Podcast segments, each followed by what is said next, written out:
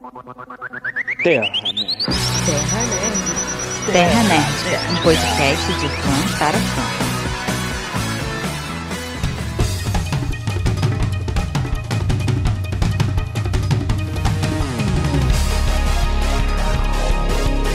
Saudades a toda a nação nerdica, sejam bem-vindos ao podcast da Terra Nerdica e eu quero construir um mundo onde meus amigos possam ter o que comer. Matheus Bonucci. Os anjos nos deram a comida, os demônios o tempero. Eduardo da Chagas. O bom da série do live action do One Piece é que em algum momento todo mundo vai chorar por causa de um barco. Jonathan Matos do Créditos Finais. Ratim! Ratim! Isso talvez seja ou não seja importante. Marcelo Bandeira. One Piece são os, ve- os verdadeiros. Ai, gente. É o... Ai, eu não consigo, cara. eu Não vou conseguir. ó, vou escrever aqui pra você ler, ó. O verdadeiro One Piece. Qual é, pô? Qual é? Eu vou escrever aqui ó, a entrada pra você aqui, ó. Mal que é um idiota. Aí você fala isso, aí fala seu nome. Caraca, Tá no telão, tá no telão, hein? Pô, podia ser isso pro Marcelo, que ele não ia saber ler mesmo. Aqui, ó. Pode. O verdadeiro One Piece são os amigos que a gente faz pelo caminho. Mariana Castro. Aê! Uhul! Estar sozinho é mais doloroso do que se machucar. Douglas Malk. Sad boy do grupo. Sad boy do grupo. Todo mundo com com prazer, tanto porque a gente tá aqui pra falar de One Piece, aproveitando o hype da série, né? Todo mundo gostou da série, estamos muito felizes com essa, com essa série, né? Finalmente, finalmente, né? Finalmente também não, né? Tipo, teve vários acertos de live action, mas assim, um, um live action de um anime mainstream, né? E deu certo. E a gente vai falar da série e também vai, né, vai falar do universo do One Piece, dessa criação de Eiichiro Oda. E aproveitando, a gente tá aqui, né, pela primeira vez com, com a Mariana. Mariana, aproveita esse espaço aqui para você se apresentar, falar é, o que, que você faz na Terra Nédica, o que, que se você quiser indicar alguma outra coisa que você faz por fora também. Ahn, eu sou a Mari. Eu escrevo principalmente sobre K-pop na Terra Nerdica. Então, novidades sobre o mundo do K-pop. Já escrevi sobre animes também, sobre filmes. E é basicamente isso. Eu trabalho numa editora e gosto muito de ler, de K-pop e da minha gata, a Marie. Lembrando que a gente não tem mais a, a parte de recados, né? Os recados, os comentários, leituras, e-mail, tudo isso a gente lê agora num programa separado. Se você ainda não ouviu, já tá publicado lá nossa caixa postal. E aqui a gente já vai entrar direto, então, no episódio, na história, então.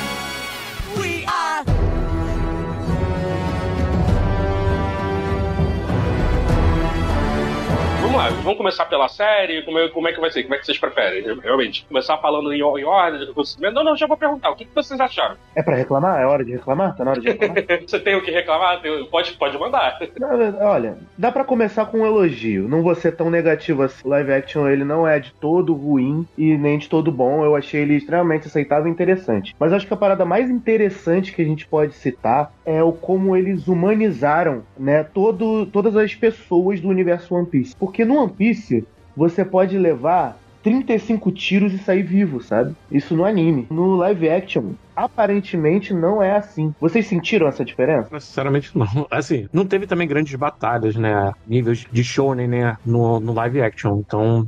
Ainda não teve, não, não teve essa pegada. Então, por isso que eu não senti isso, não. Não senti nada, na verdade, assim, nem aspecto que os caras podem morrer, que eles sejam tão frágeis assim, nem nada. Até porque, por exemplo, o primeiro episódio, o Zoro ele corta o cara pela metade. Acho que em qualquer lugar, alguém que é cortado pela metade morre, tá entendendo? Em qualquer lugar não, mas na maior parte das vezes sim. É, mas não sei se você viu, ele, o cara morre, pô. Ele, chegou, ele levou o cara morto. Exato. Qual o problema nisso?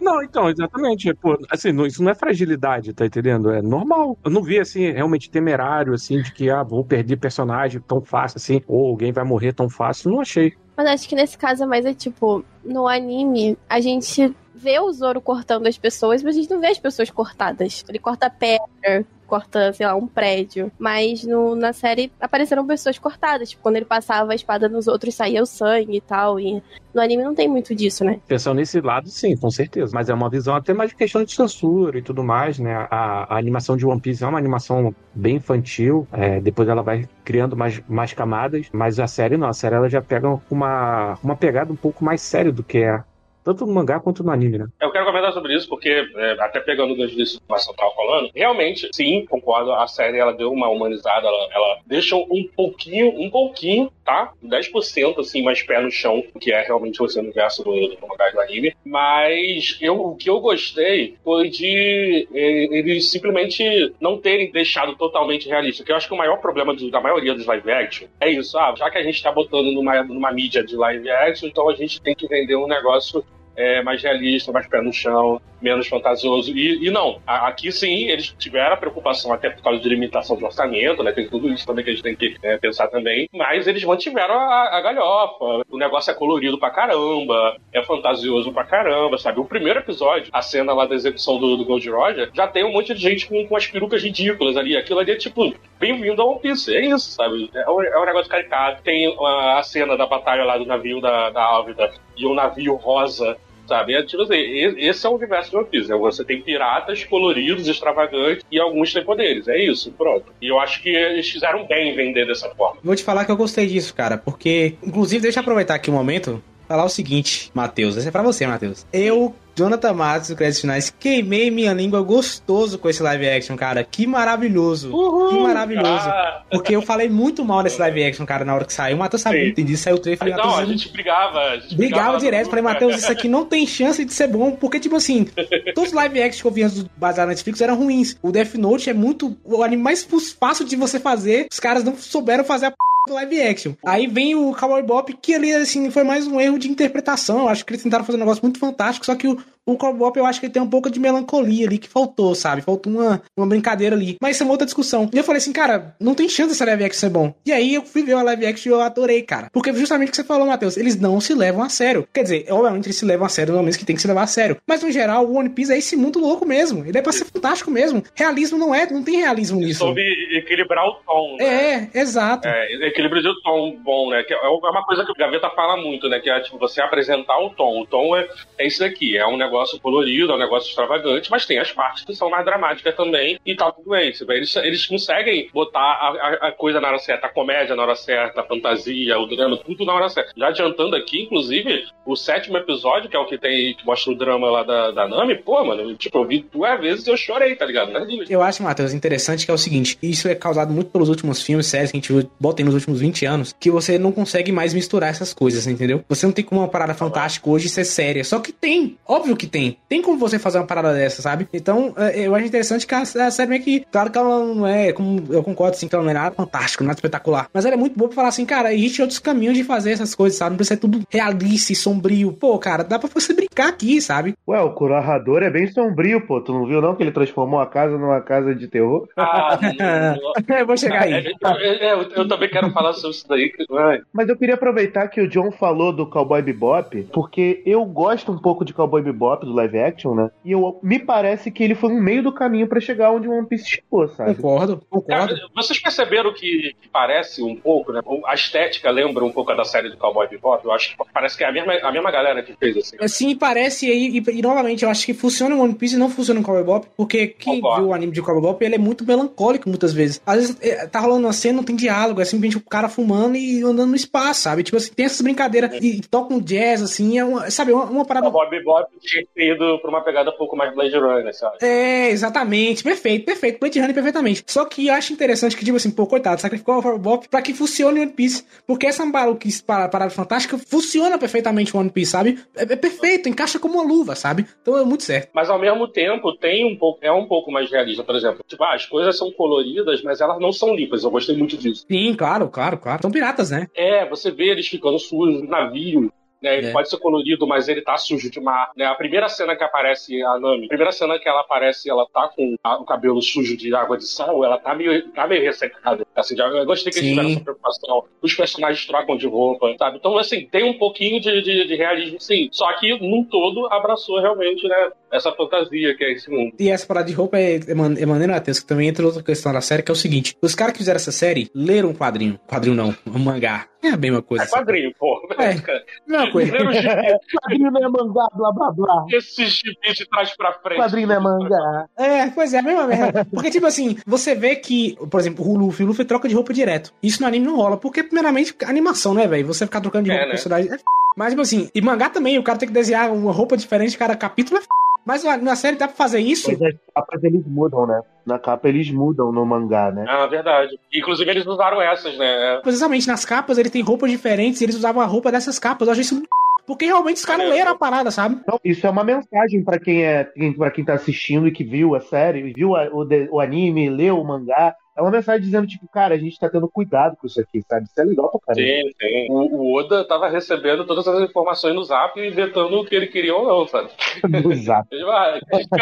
É, ele não apareceu lá pessoalmente, só se ele foi com um saco na cara. Ele não se mostra pra ninguém, né? Eu não, eu não sei como é que foi a participação, o envolvimento dele, né? Mas eu acho que foi muito assim, de tipo, de ele vetar e, e opinar, né? Tipo um consultor, realmente. Que é, o- que é o que realmente o criador tem que ser mesmo. Veio uma outra discussão, Matos, que a gente teve lá no grupo, que a Netflix percebeu que pra fazer uma boa adaptação tem que ter o autor original da obra. Isso é inevitável. Você tem que ter o cara original, porque ele vai é, direcionar o melhor caminho pra essa obra. Sempre deu muito certo por causa disso. Porque você tinha o Neil Gaiman ali trabalhando junto. A Disney tá fazendo a mesma coisa agora com o Percy Jackson, tendo o Rick Riordan lá com ele. A gente não viu ainda, mas eu acredito que será bom. Então eu acho que é interessante isso, porque o Oda, ele, ele é o cara que fala assim, não, isso aqui não. Ou então isso aqui, ah, Oda, se a gente puxar aquela trama que cai no capítulo 400 pra cá, funciona, Oda? Fala, funciona. Faz aí do jeito que você quer, tá ligado? Porque é meio que inevitável. Então eu acho interessante isso, tá ligado? Tipo assim, ele, ele é um cara que ele vai olhar e falar isso aqui funciona, isso aqui não, isso aqui dá certo, isso aqui não, isso aqui eu não quero. Porque eu vi uma notícia que ele falou que parece que a Netflix queria botar, tipo assim, acho que era o Luffy e a Nami pra ficar juntos, não é o Sanji e a Nami, uma coisa assim. Ele falou, não, não, não tem nenhum tipo de relacionamento com, os- com, os- com, os- com o meu bando, não. Eles são apenas amigos e acabou por aí, sabe? Então eu achei isso muito interessante Achei também. muito bom ele ter vetado isso. Jesus, que horror, meu Deus. Então, É porque, assim, isso é, isso é mania de, de mídia live action. Na verdade, não só de live action, de qualquer mídia, né? De que, ah, se tem uma personagem feminina e um personagem masculino e eles estão se dando bem, tem que desenvolver um relacionamento entre eles. Sendo que não, às vezes pode ser só uma boa amizade, sabe? Um homem e uma mulher não pode ser amigos sem se sexualizar, sabe? E é isso. E aí ele foi e botou isso. Ele, ele botou essa regra, que não é pra ter nenhum romance entre os cinco personagens do, do Chapéu de Palha. Tanto que eles desenvolveram muito mais o romance do Sopo com a Kaia, né? Que é, era um, um romance no próprio anime, mas é que eles nunca chegaram lá, sabe?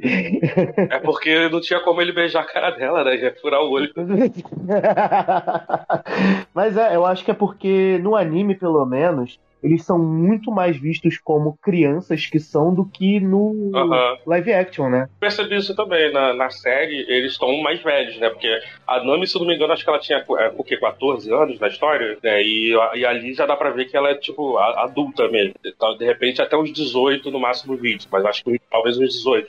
Ele- nenhum deles é muito adolescente. Talvez o Luffy. O Luffy eu acho que é o mais garotão mesmo. Então, deve, deve ser o mais O Luffy tinha 17. O Luffy tinha 17 no mangá e 19 depois no time skip. Então, eu acho que o Luffy é o único que se manteve. Talvez ele tenha 19 na série, não sei. Mas eu acho que ele é o único que se manteve assim, é, mais criança mesmo. Agora, todos os outros, eles realmente deram uma envelhecida. Que é bom, que é bom. Você evita certos problemas. Concordo, tipo, ah, né? É. Criança nessa bagunça. Crianças soltas né, é, se expondo a essas coisas, né? O, o Kobe, por exemplo, no, na- no anime, ele tem muita cara de, de criancinha, assim. Aí acho que agora ele deu uma envelhecida na série. Nossa, né? nossa, eu adorei o Kobe. Eu, que- obrigado por ter puxado isso. É até uma coisa do primeiro episódio, né? Eu adorei o, o Kobe. Consegui me afeiçoar muito pelo personagem. E uma coisa que eu gostei, né? E aí vocês podem me corrigir, porque como eu não, não vi tudo, não li tudo, eu, eu não sei como é que é depois. Pareceu pra mim que ele teve muito mais participação nesse arco aí, né? Do que realmente ele tem, né? Tipo, eles botaram muito mais é, o ponto de vista do Kobe e eu adorei isso, sabe? Tipo, não tem um, não tem um episódio que ele não aparece. Eu adorei isso, sabe? É muito legal ver é, o que, que ele tava fazendo nesse, nesse momento também. Se eu puder adiantar só um pouco, o Kobe até tem participação no anime, só que isso demora, sabe? Demora bastante. Aham, então, é, é, ressaltar outra coisa, né? Como eu comecei a entrar nesse universo agora, tá? Deixar isso claro, ou seja, eu não sou fã de One Piece há, há 20 anos, não. Eu comecei a ver, a, ler por causa da série, eu sou um desses. Então, assim, por isso que eu tô aqui como mediador e chamei eles pra me ajudarem. Mas o que eu percebi, e até corrigindo algumas críticas de algumas pessoas que eu reparei, é que estavam falando que a série deu uma rachada, né, de pegar, tipo, sei lá, 50 episódios e transformar em 8, em 8 episódios. Sendo que eu li o mangá. Eu fui lendo o mangá e fui reparando que a série, na verdade, ela tá muito mais fiel ao mangá. Tanto é que tem coisas ali que não tem no anime e que são informações extras que o próprio Oda, né, deixa no, no mangá também. E o anime, ele tem muito mais coisa porque eles, eles botam muito mais coisa pra enrolar também. né? Tem muita coisa que tem no anime que não tem no mangá e essas coisas não estão na, na série. Algumas estão, algumas ele aproveita, algumas não. Então, assim, meio que esses oito episódios, eles adaptam praticamente os dez primeiros volumes depois do mangá. Então, se você pensar assim, não é tão rushado. Ficou bem equilibrado. É o arco do Blue, né? Eu concordo contigo, tanto é que tem um exemplo, o exemplo que eu posso dar aqui pra vocês é o flashback do Sanji. O mestre dele lá, esqueci o nome, dele, o nome dele agora, na hora que vai sobreviver, Zef. o Zef, ele corta a perna dele pra comer a perna dele, tá ligado? Ele comete um canibalismo ali, um alto canibalismo, digamos assim. E aí eu vi um brother meu Aham. comentando assim, meu Deus, isso aqui no anime é muito, o anime ele só, ele, ele perde a perna no, no mar e tal. Eu falo, não, não, cara, é porque o anime censurou o mangá. No mangá ele também come a própria perna. Então os caras adaptaram do mangá, eles foram direto pro mangá. Isso é interessante, tá ligado? Mas olha, John, a cena dele perdendo a perna no mar por uma corrente de âncora seria mais cara também, né? Não, mas pô, mas a, parada é o impacto que isso deixa no Sanji, né? Pra ele aprender de tipo, não, cara, é, não importa a condição, eu nunca vou deixar alguém sem, sem se alimentar. É uma parada que ele aprendeu, né? E eu acho isso muito maneiro. Mas eu não sabia disso daí que você falou, John, porque acabei vendo também no especial, né, do East Blue, e é igualzinho a, a cena. Essa cena toda do flashback dele todo é igualzinho. O menino chega lá e ele tá com a perna cortada e ele, tipo, ah, você comeu? É, é- é, tipo, perfeitamente igual. Esse longa do East Blue, ele tá muito, realmente, provavelmente, né, mais fiel ao mangá, né, do que o anime que fez censuras e outras exceções de linguiça.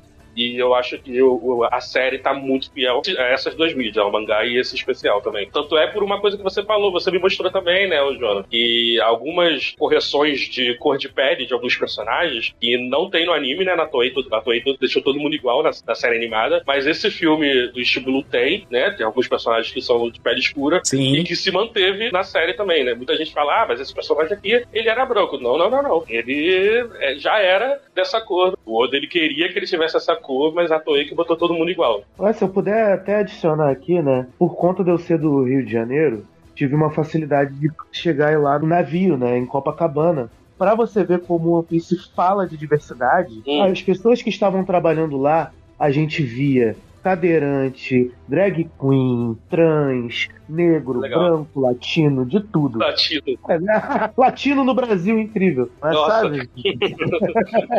Ele tem muito cuidado com isso. O Oda tem muito cuidado com isso. Não, o- outra coisa também interessante é que é o seguinte, eles também pegam muita coisa das, da, de, de outras, outros detalhes que o Oda fala, porque assim, o One Piece ele é, ele é muito grande. Então o Oda, ele bota umas informações soltas e ele não volta depois. Ele fala, foda-se, isso aqui é, é world building, tá ligado? Que se foda. E aí tem uma sessão que é só de perguntas dos, dos leitores. E aí alguém perguntou, tipo assim, ah, você botou uma informação uma vez que um cara lutou contra o Zoro e o Zoro matou o cara. Quem foi esse cara? Aí ele só de sacanagem desenhou um cara todo ridículo, um cara ridículo, sabe? Cabelo zoado e o número 7 na cara. E aí, no live action, eles colocaram esse personagem no primeiro episódio, cara. Isso é muito maneiro.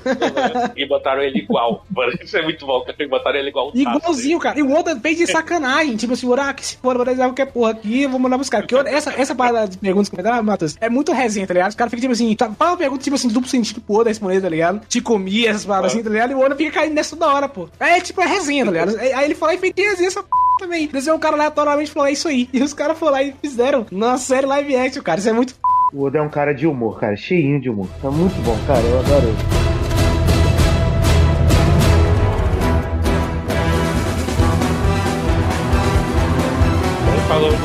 Né, de cada personagem, né? Que aí a gente acaba falando do, do arco deles, né? Então a gente começa então pelo, pelo Luffy. Aí que moleque carismático o, o, o Inaki, né? Inaki, é assim que é o Nhaque é foda. Inaki. Não, é, é é muito fácil go- gostar dele. Cara, por acaso, eu assisti uma série com ele antes de saber que ele ia ser o Luffy, acredita? É mesmo? Não sabia. Pois é, ele já tinha feito uma série na Netflix chamada Imperfeitos. É uma série péssima. Não vejo. Mas, Tá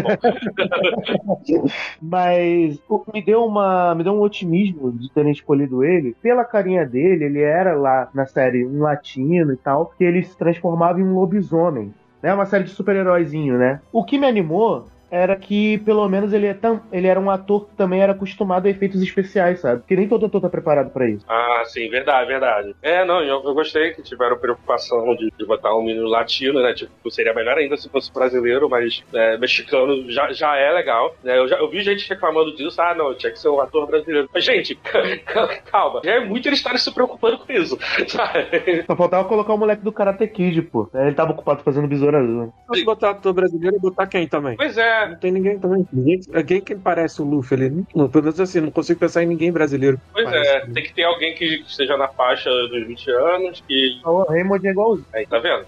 Bota a Bruna Marquezine. Inclusive o. É Cholo, né? Cholo marido Enya que fala. Uhum. Ele tá sendo Zolo. meio que cotado. Não cotado, mas tipo, as pessoas gostariam que ele fizesse o Ace. Na próxima. É o irmão do Luffy. É isso. Legal, cara. Até chegar lá, se é que vai demorar, dá pra ele meter um shape e ficar um pouquinho mais velho, sabe? Ia ficar irado. Ele tá, ele tá assim, cara. Não sei se tu chegou a ver o Besouro Azul, ele tá muito diferente é. do, do, do Miguelzinho. Ele já tá- é. Ele tá grande. Ele já né? tá com um shapezinho já no Besouro Eu Azul. não vi, eu não vi, mas é que no trailer ele me pareceu ainda com cara de jovem. Não, assim. é, tipo, tem essa cara, mas aí, mas aí tá grande. Ou esse ainda tem mais Eu vou- cara de japonês também. É. Eu vou dar uns maços de cigarro pra ele, pra ele dar uma envelhecida, acho que ser maneiro. Vamos encontrar o One Piece. É o tesouro do Gold Roger. Ele escondeu em algum lugar da Grand Line. É um mito. Só quero ver a sua cara quando eu encontrar. Falando sobre o arco do Luffy, eu tenho uma reclamação. E na verdade não é uma reclamação assim, tipo, é uma crítica mesmo. Como a gente estava falando desse negócio, eu não sei se vocês vão concordar, concordar comigo, de como a parada é apresentada, né? O tom é apresentado. A, a primeira cena que mostra os poderes dele, eu faria um pouquinho diferente. Eu não cheguei a comentar isso em nenhum lugar, eu acho. Mas eu faria um pouquinho diferente. Eles, eles tiveram cuidado de botar a primeira cena de ser à noite, né? Pra poupar um pouquinho né, dos efeitos, né? Tipo, se É. ficar ruim ali, dar uma mascarada. E eu acho que esse momento podia mascarar até mais um pouco, sabe? Por exemplo, a parte ela começa a atacar ele e ele começa a desviar. Tipo, a gente começa a pensar, pela forma como ele tá desviando, de que ele, ele é muito bom de improviso. Tipo o Jack Sparrow, assim. Tipo, ah, ele desvia, aí ela acerta alguma coisa, ele se aproveita da situação. Tava muito assim, entendeu? Então, assim, as partes que ele se esticava, podia, tipo, dar uma cortadinha, você, que a pessoa que não sabe fica, tipo, ué, como é que ele tá desviando aqui e tal? Até o momento em que ele se pendura na caravela e você, tipo, caramba, ele pulou e tal, e aí quando, né, aí ela vai dar aquele golpe na cabeça dele, e aí ele,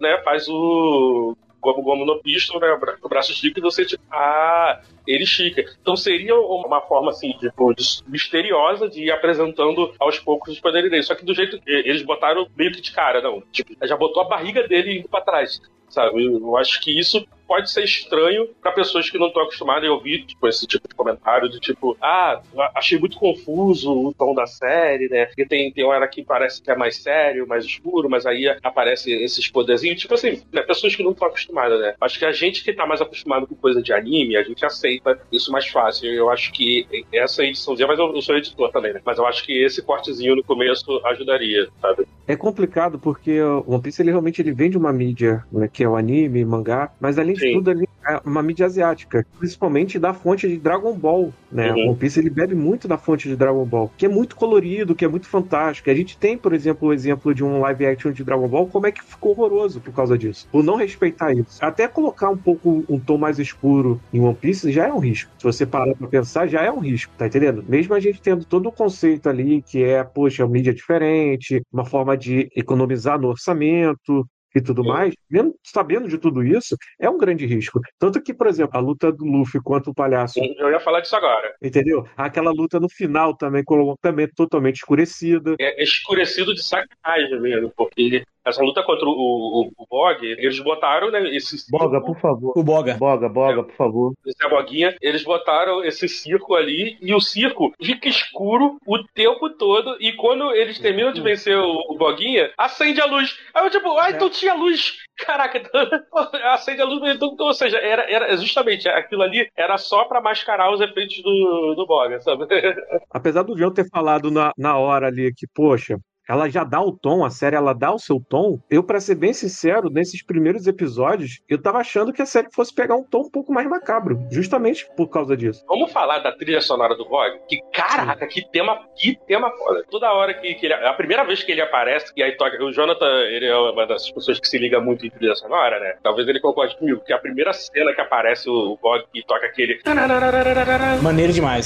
Muito maneiro. Muito legal. Muito, muito maneiro. A- a- o tema do circo também, né? Que é uma música meio, meio de circo também, que termina nessa, nessa música macabra dele. Cara, bom demais. Parabéns, é o melhor tema da, da série. É, e a série já começa a adaptação aí, né? Porque antes ela tava tratando fielzinho, bem fielzinho mesmo. Aqui ela muda um pouco, que é o seguinte, o- os, os, pa- os compassos do Bug, tem toda uma trama ali entre eles, tá ligado? Tem uma- um quebra-pau gigante ali entre aqueles, os passos dele, o cara que tem um leão e tudo mais. Pra galera que não, não, não viu o anime, né? E aí tem uma trama também de um cachorrinho, que até aparece o cachorrinho do prefeito e tal. E meio que eles deram uma enxugada nisso. Eu entendo isso, porque, tipo assim, ia ia ficar muita trama aleatória, sabe? E, Assim, eu gosto de One Piece por causa dessa coisa, tá ligado? De- porque, tipo assim, quando você tá no anime, você tá numa cidade, do mangá, o que seja, a cidade parece meio morta, tá ligado? E- Eu não sei se você percebeu também, mas acho que o Bog acabou ficando um pouco descola- é, deslocado também por causa disso. né? Ah, Porra, porra. porra. Esse é o poder dele, porra. Não tô crendo nessa, não. Tô acreditando, não. Mas, eu acho que, tão- acho, que, eu acho que isso é tão verdade, mas eu até concordo que isso é tão verdade que depois colocam ele lá na frente de novo, né? Então meio que tenta realmente continuar com a trama dele. Interessante porque eu falo assim, as cidades são muito mortas, você não vê a população. E One Piece, cada cidade que eles vão, o povo é vivo. Cada um tem uma historinha ali, cada pessoa ali tem uma história, sabe? Então eu achei que isso, é- isso do anime é muito interessante, sabe? Senti falta disso. É. E, e- mas assim, eu entendo que no live action eles têm que picotar muita coisa, principalmente porque a história tem que andar, né? Eu acho que eles quiseram dar muito mais, mais foco na Vila Kokoyashi, né? De, tipo, de ter o drama da, Vila- da Vila Kokoyashi. Aí tem um, pouco de foco maior, porque realmente todas as outras É vilas. porque isso tá ligado à trama da Nami, né? Isso. Que, que, que, é, a- que é a trama principal da temporada, né? Vamos ver. É porque o Matheus não viu o anime, é porque o drama da Kokoyashi é bem longo. Não, é, eu vi só os- o arco do Shibu e tava igualzinho.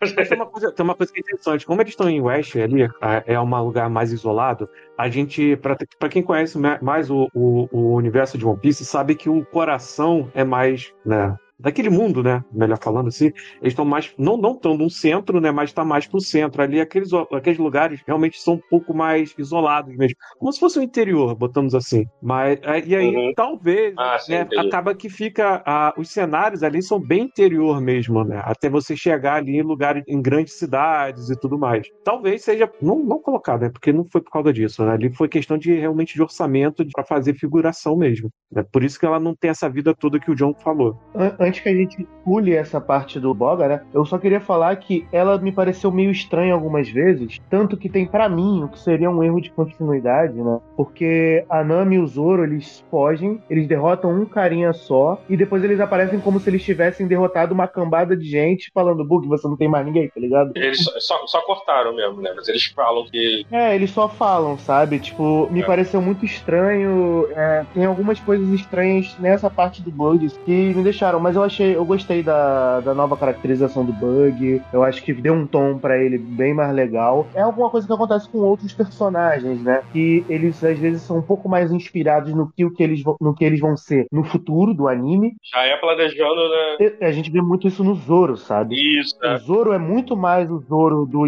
do time skip do que o Zoro de antigamente. É, não, eu achei isso estranho, né? Tipo, porque né, a gente vê esse Zoro do começo, ele tá sempre com aquele sorrisinho de canto, ele é mais engraçado até. Não, e tem muita coisa também que, que eles colocaram já do começo. Tipo, ele ser viciado em bebida e só vai rolar lá na frente, tá ligado? Lá na frente que você vê que ele é viciadão em bebida mesmo. E agora os caras botaram desde o começo, sabe? É um aprofundamento, Ele, né? ele é criança, né? Aquele negócio deles começarem sendo crianças, né? Eles É. não são adultos que bebem pra pôr e tal, tal. Se eu não me engano, o Zoro ele começa a mostrar que começa a beber ali em Baroque War, que é no início ainda, mas Porque ele é mais velho também, né? Ele é o mais velho da galera. ele também é mais velho. Ele também é um pouco mais velho. Se você ver, ali, acho que todo mundo tirando o Luffy, todos eles bebem, né? A- a- a- Na cena lá do Barati, né? Que eles estão. Tá tendo aquela balada lá, do, lá, nos fundos lá. Ele toma leite. O Luffy faz um copo de leite. É, só, só o Luffy que toma. Legal de terem mantido isso, né? O Luffy dele ser criança, então ele é um protagonista shonen mesmo, né? E isso, legal, eles não, não, não, não, não quiseram adultizar, não sei se tá certo, o Luffy, né? Mas todos os outros, todos os outros sim, todos os outros foram amadurecidos, né? Você tem a,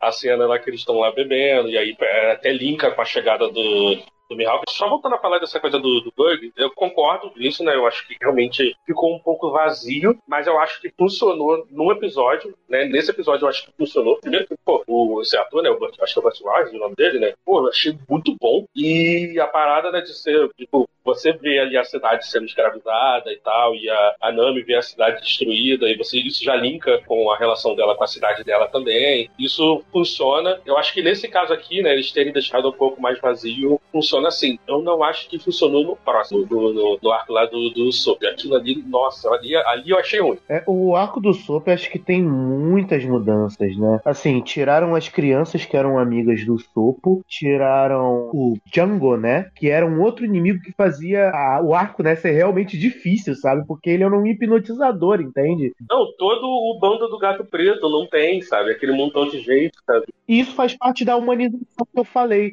Porque esse negócio de botar um 3 mil caras contra algumas pessoas é sempre um rolezão, sabe? É, é, não é tão fácil assim. É, mas, mas, mas, mas, mas, o Marcelo, então, eu tava querendo chegar nesse episódio, cara. Assim, pra mim, o, o pior episódio da série toda é o 4. Eu, eu odeio, eu vi, eu, vi, eu vi duas vezes, né? E eu consegui sentir mais ódio ainda. Eu odeio esse episódio. Cara, esse episódio tem um problema pra mim que é o seguinte: tipo assim, cara, o Kuro é um dos meus vilões favoritos de One Piece. De longe, assim. Eu acho ele muito f... Cara, ele fica com aquela mãozinha dele de óculos, você acha que é só porque ele é rico blazer e... Não, cara, aquilo foda, tá ligado? E aí, tipo assim. Pra quem conhece o John, todo mundo saberia que ele gosta muito dele, né? Porque. É, não, é o total. tipo do John. É o tipo do é John. Isso mesmo, é isso mesmo. E aí, tipo assim, interessante que o, na trama do Sop original, ele tem os piratas do Sop, né? Que é um monte de criancinha que fica do lado dele, né? Sim. Que é tipo, óbvio, né? O cara é um mentiroso, então a criança cola com o cara porque acha que o cara é verdadeiro, né? Mas assim, uhum. se vocês estão botando essa parada dentro de uma casa assombrada, era perfeito ter as crianças lá, cara. Cara, sim. Porque aí você realmente faria uma parada meio, sabe, esqueceram de mim ali, o cara fazendo armadilha. Cara, brinca então, já que você não pode fazer a mesma coisa, faz uma resenha, faz uma zoeira, tá ligado? Me faltou isso, sabe? E ainda faltou o Django ainda. Vai tomar eu lembrei isso agora, faltou a p do Django. O John, ele até. O Django, o John, o Django. Ah, o Django foi até citado, né? Ele é, tem um cartaz de procurado dele e tal. Mas ele não tem, né? Eu acho que ficou meio fácil, sabe? Vencer eles. E ainda tinha a Marinha lá, eu acho que ia ser teoricamente fácil de derrotar ele. Esse é o ponto que eu ia falar, sabe? Tipo, beleza, se você deixou, tentou simplificar a coisa, ah, não ter um exército, né, que, é o, que é o bando do gato preto, não precisava nem ser tipo 30 piratas, talvez até uns 8 já, já dava um pouco mais de dificuldade. O problema é que esse episódio inteiro, que é uma perseguição na casa, é estica muito. Sabe? Então, assim, se foi para simplificar, então que diminuísse a parada, sabe? Mas não, é, é, é, eles simplificaram demais e não souberam como resolver, porque fica um negócio muito esticado. Mano, ai, cara, a cena do, do Kuro, é, antes de matar o Mary, que ele fica fazendo aquele show-off, que ele fica correndo de um lado pro outro, assim. Ah, aquilo ali é terrível. Pariu. Nossa, é muito, Nossa muito, muito ruim, cara. E é muito... é totalmente desnecessário aquela cena de Desnecessário. Mas você poderia usar aquilo aí na luta com o Luffy, tá ligado? Ele sumir, dar um não, soco no Luffy, é, tá, tipo, é, foda, né? Mas não. É, exato. Teria sido muito maneiro na parte que ele mata o Merit, o Merit, tipo, se virar e tipo, ah, cadê ele? Aí de repente ele tá atrás dele e ele corta e você, tipo, caraca, o cara, o cara tá se movendo rápido, o cara é foda. Mas não, ficar mostrando. Nossa. Cara, e o fora essa série dessa live action One Piece, ela é muito boa. Mas em alguns momentos, ela fica parecendo uma novelinha da Record, tá ligado? Aquela. Nossa, cara. cara, tem uma hora que tá o Kobe e, e, e, o, e o, o, o, Garp lá jogando o jogo deles lá, de xadrez japonês. Shoji, Shoji. E aí, cara, fica tipo um cara de close, assim, sabe, no olho, no jogo, tipo edição é essa, cara? Pelo amor de Deus. Cara, que negócio é, ruim. Não, é. Ah, eu achei maneiro. eu achei legal. Cara, se você assistir Rebeldes da Record, vai ter a mesma coisa. Eu juro pra você. Rebeldes da Record, procura. Caraca, acha. Rebeldes da Record tem, tem umas cenas iguaizinhas. Tem, tem. Tela, assim, né? Mas, mas Rebelde é o anime da Record, pô. Rebelde é o anime da Record. Não, cara, não Era o anime da Record, é verdade.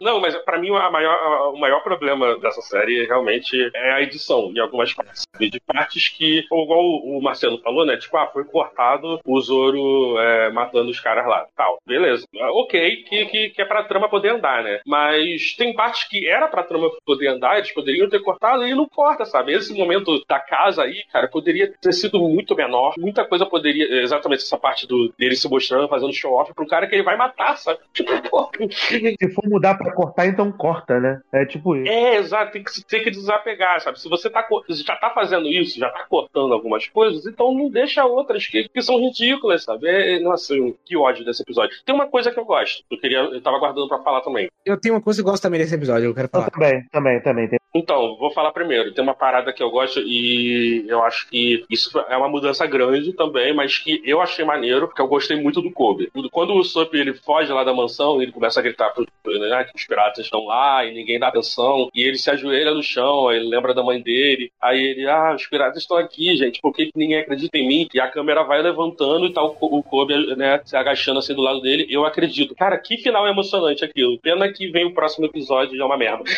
eu gostei muito da luta do Zoro com os gatinhos lá, Muito bem, muito bem coreografada, muito bem feita. Pô, tô com o John, tô com o John, cara. Essa luta é muito maneira, cara. É muito bem Nossa, feita. essa, essa, hora, essa hora eu pisquei. Pisquei, de verdade. Essa luta é boa, Matheus, porque ele tá usando duas espadas, ele tanca dois caras ao mesmo tempo. É muito maneiro, cara. Eles vão pulando, dão uns, umas cambalhotas. É muito legal. Eu gostei dessa luta. Exatamente. Eu E gostei. no anime é muito zoada a luta deles, assim, é tipo, No anime é Dragon Ball, os caras atacando lá, lá, lá. você tá numa ladeira toda cheia de gosma, escorregando, o Zoro não consegue fazer nada, ele, ele fica querendo, ah, meu Deus, me dá minha terceira espada, porque só com duas não dá. Duas espadas eu não consigo. É, total, isso é muito louco. E, e a série ficou muito bem feita mesmo, assim. Isso eu gostei. As, as lutas do Zoro, inclusive, acho que não tem uma luta ruim, assim. Todas as lutas do Zoro são maravilhosas. Mas, assim, isso eu gostei muito, assim. É, Eu, eu confesso que esse episódio realmente é muito fraco, tá ligado? Eu acho ele bem, bem fraquíssimo. Porque não tem Zoro ruim, né, cara? Não tem Zoro ruim, eu não vi Zoro ruim. Concordo, concordo. Talvez o maior concordo. problema do Zoro seja escalar, né? Porque caiu num poço e não sabe escalar.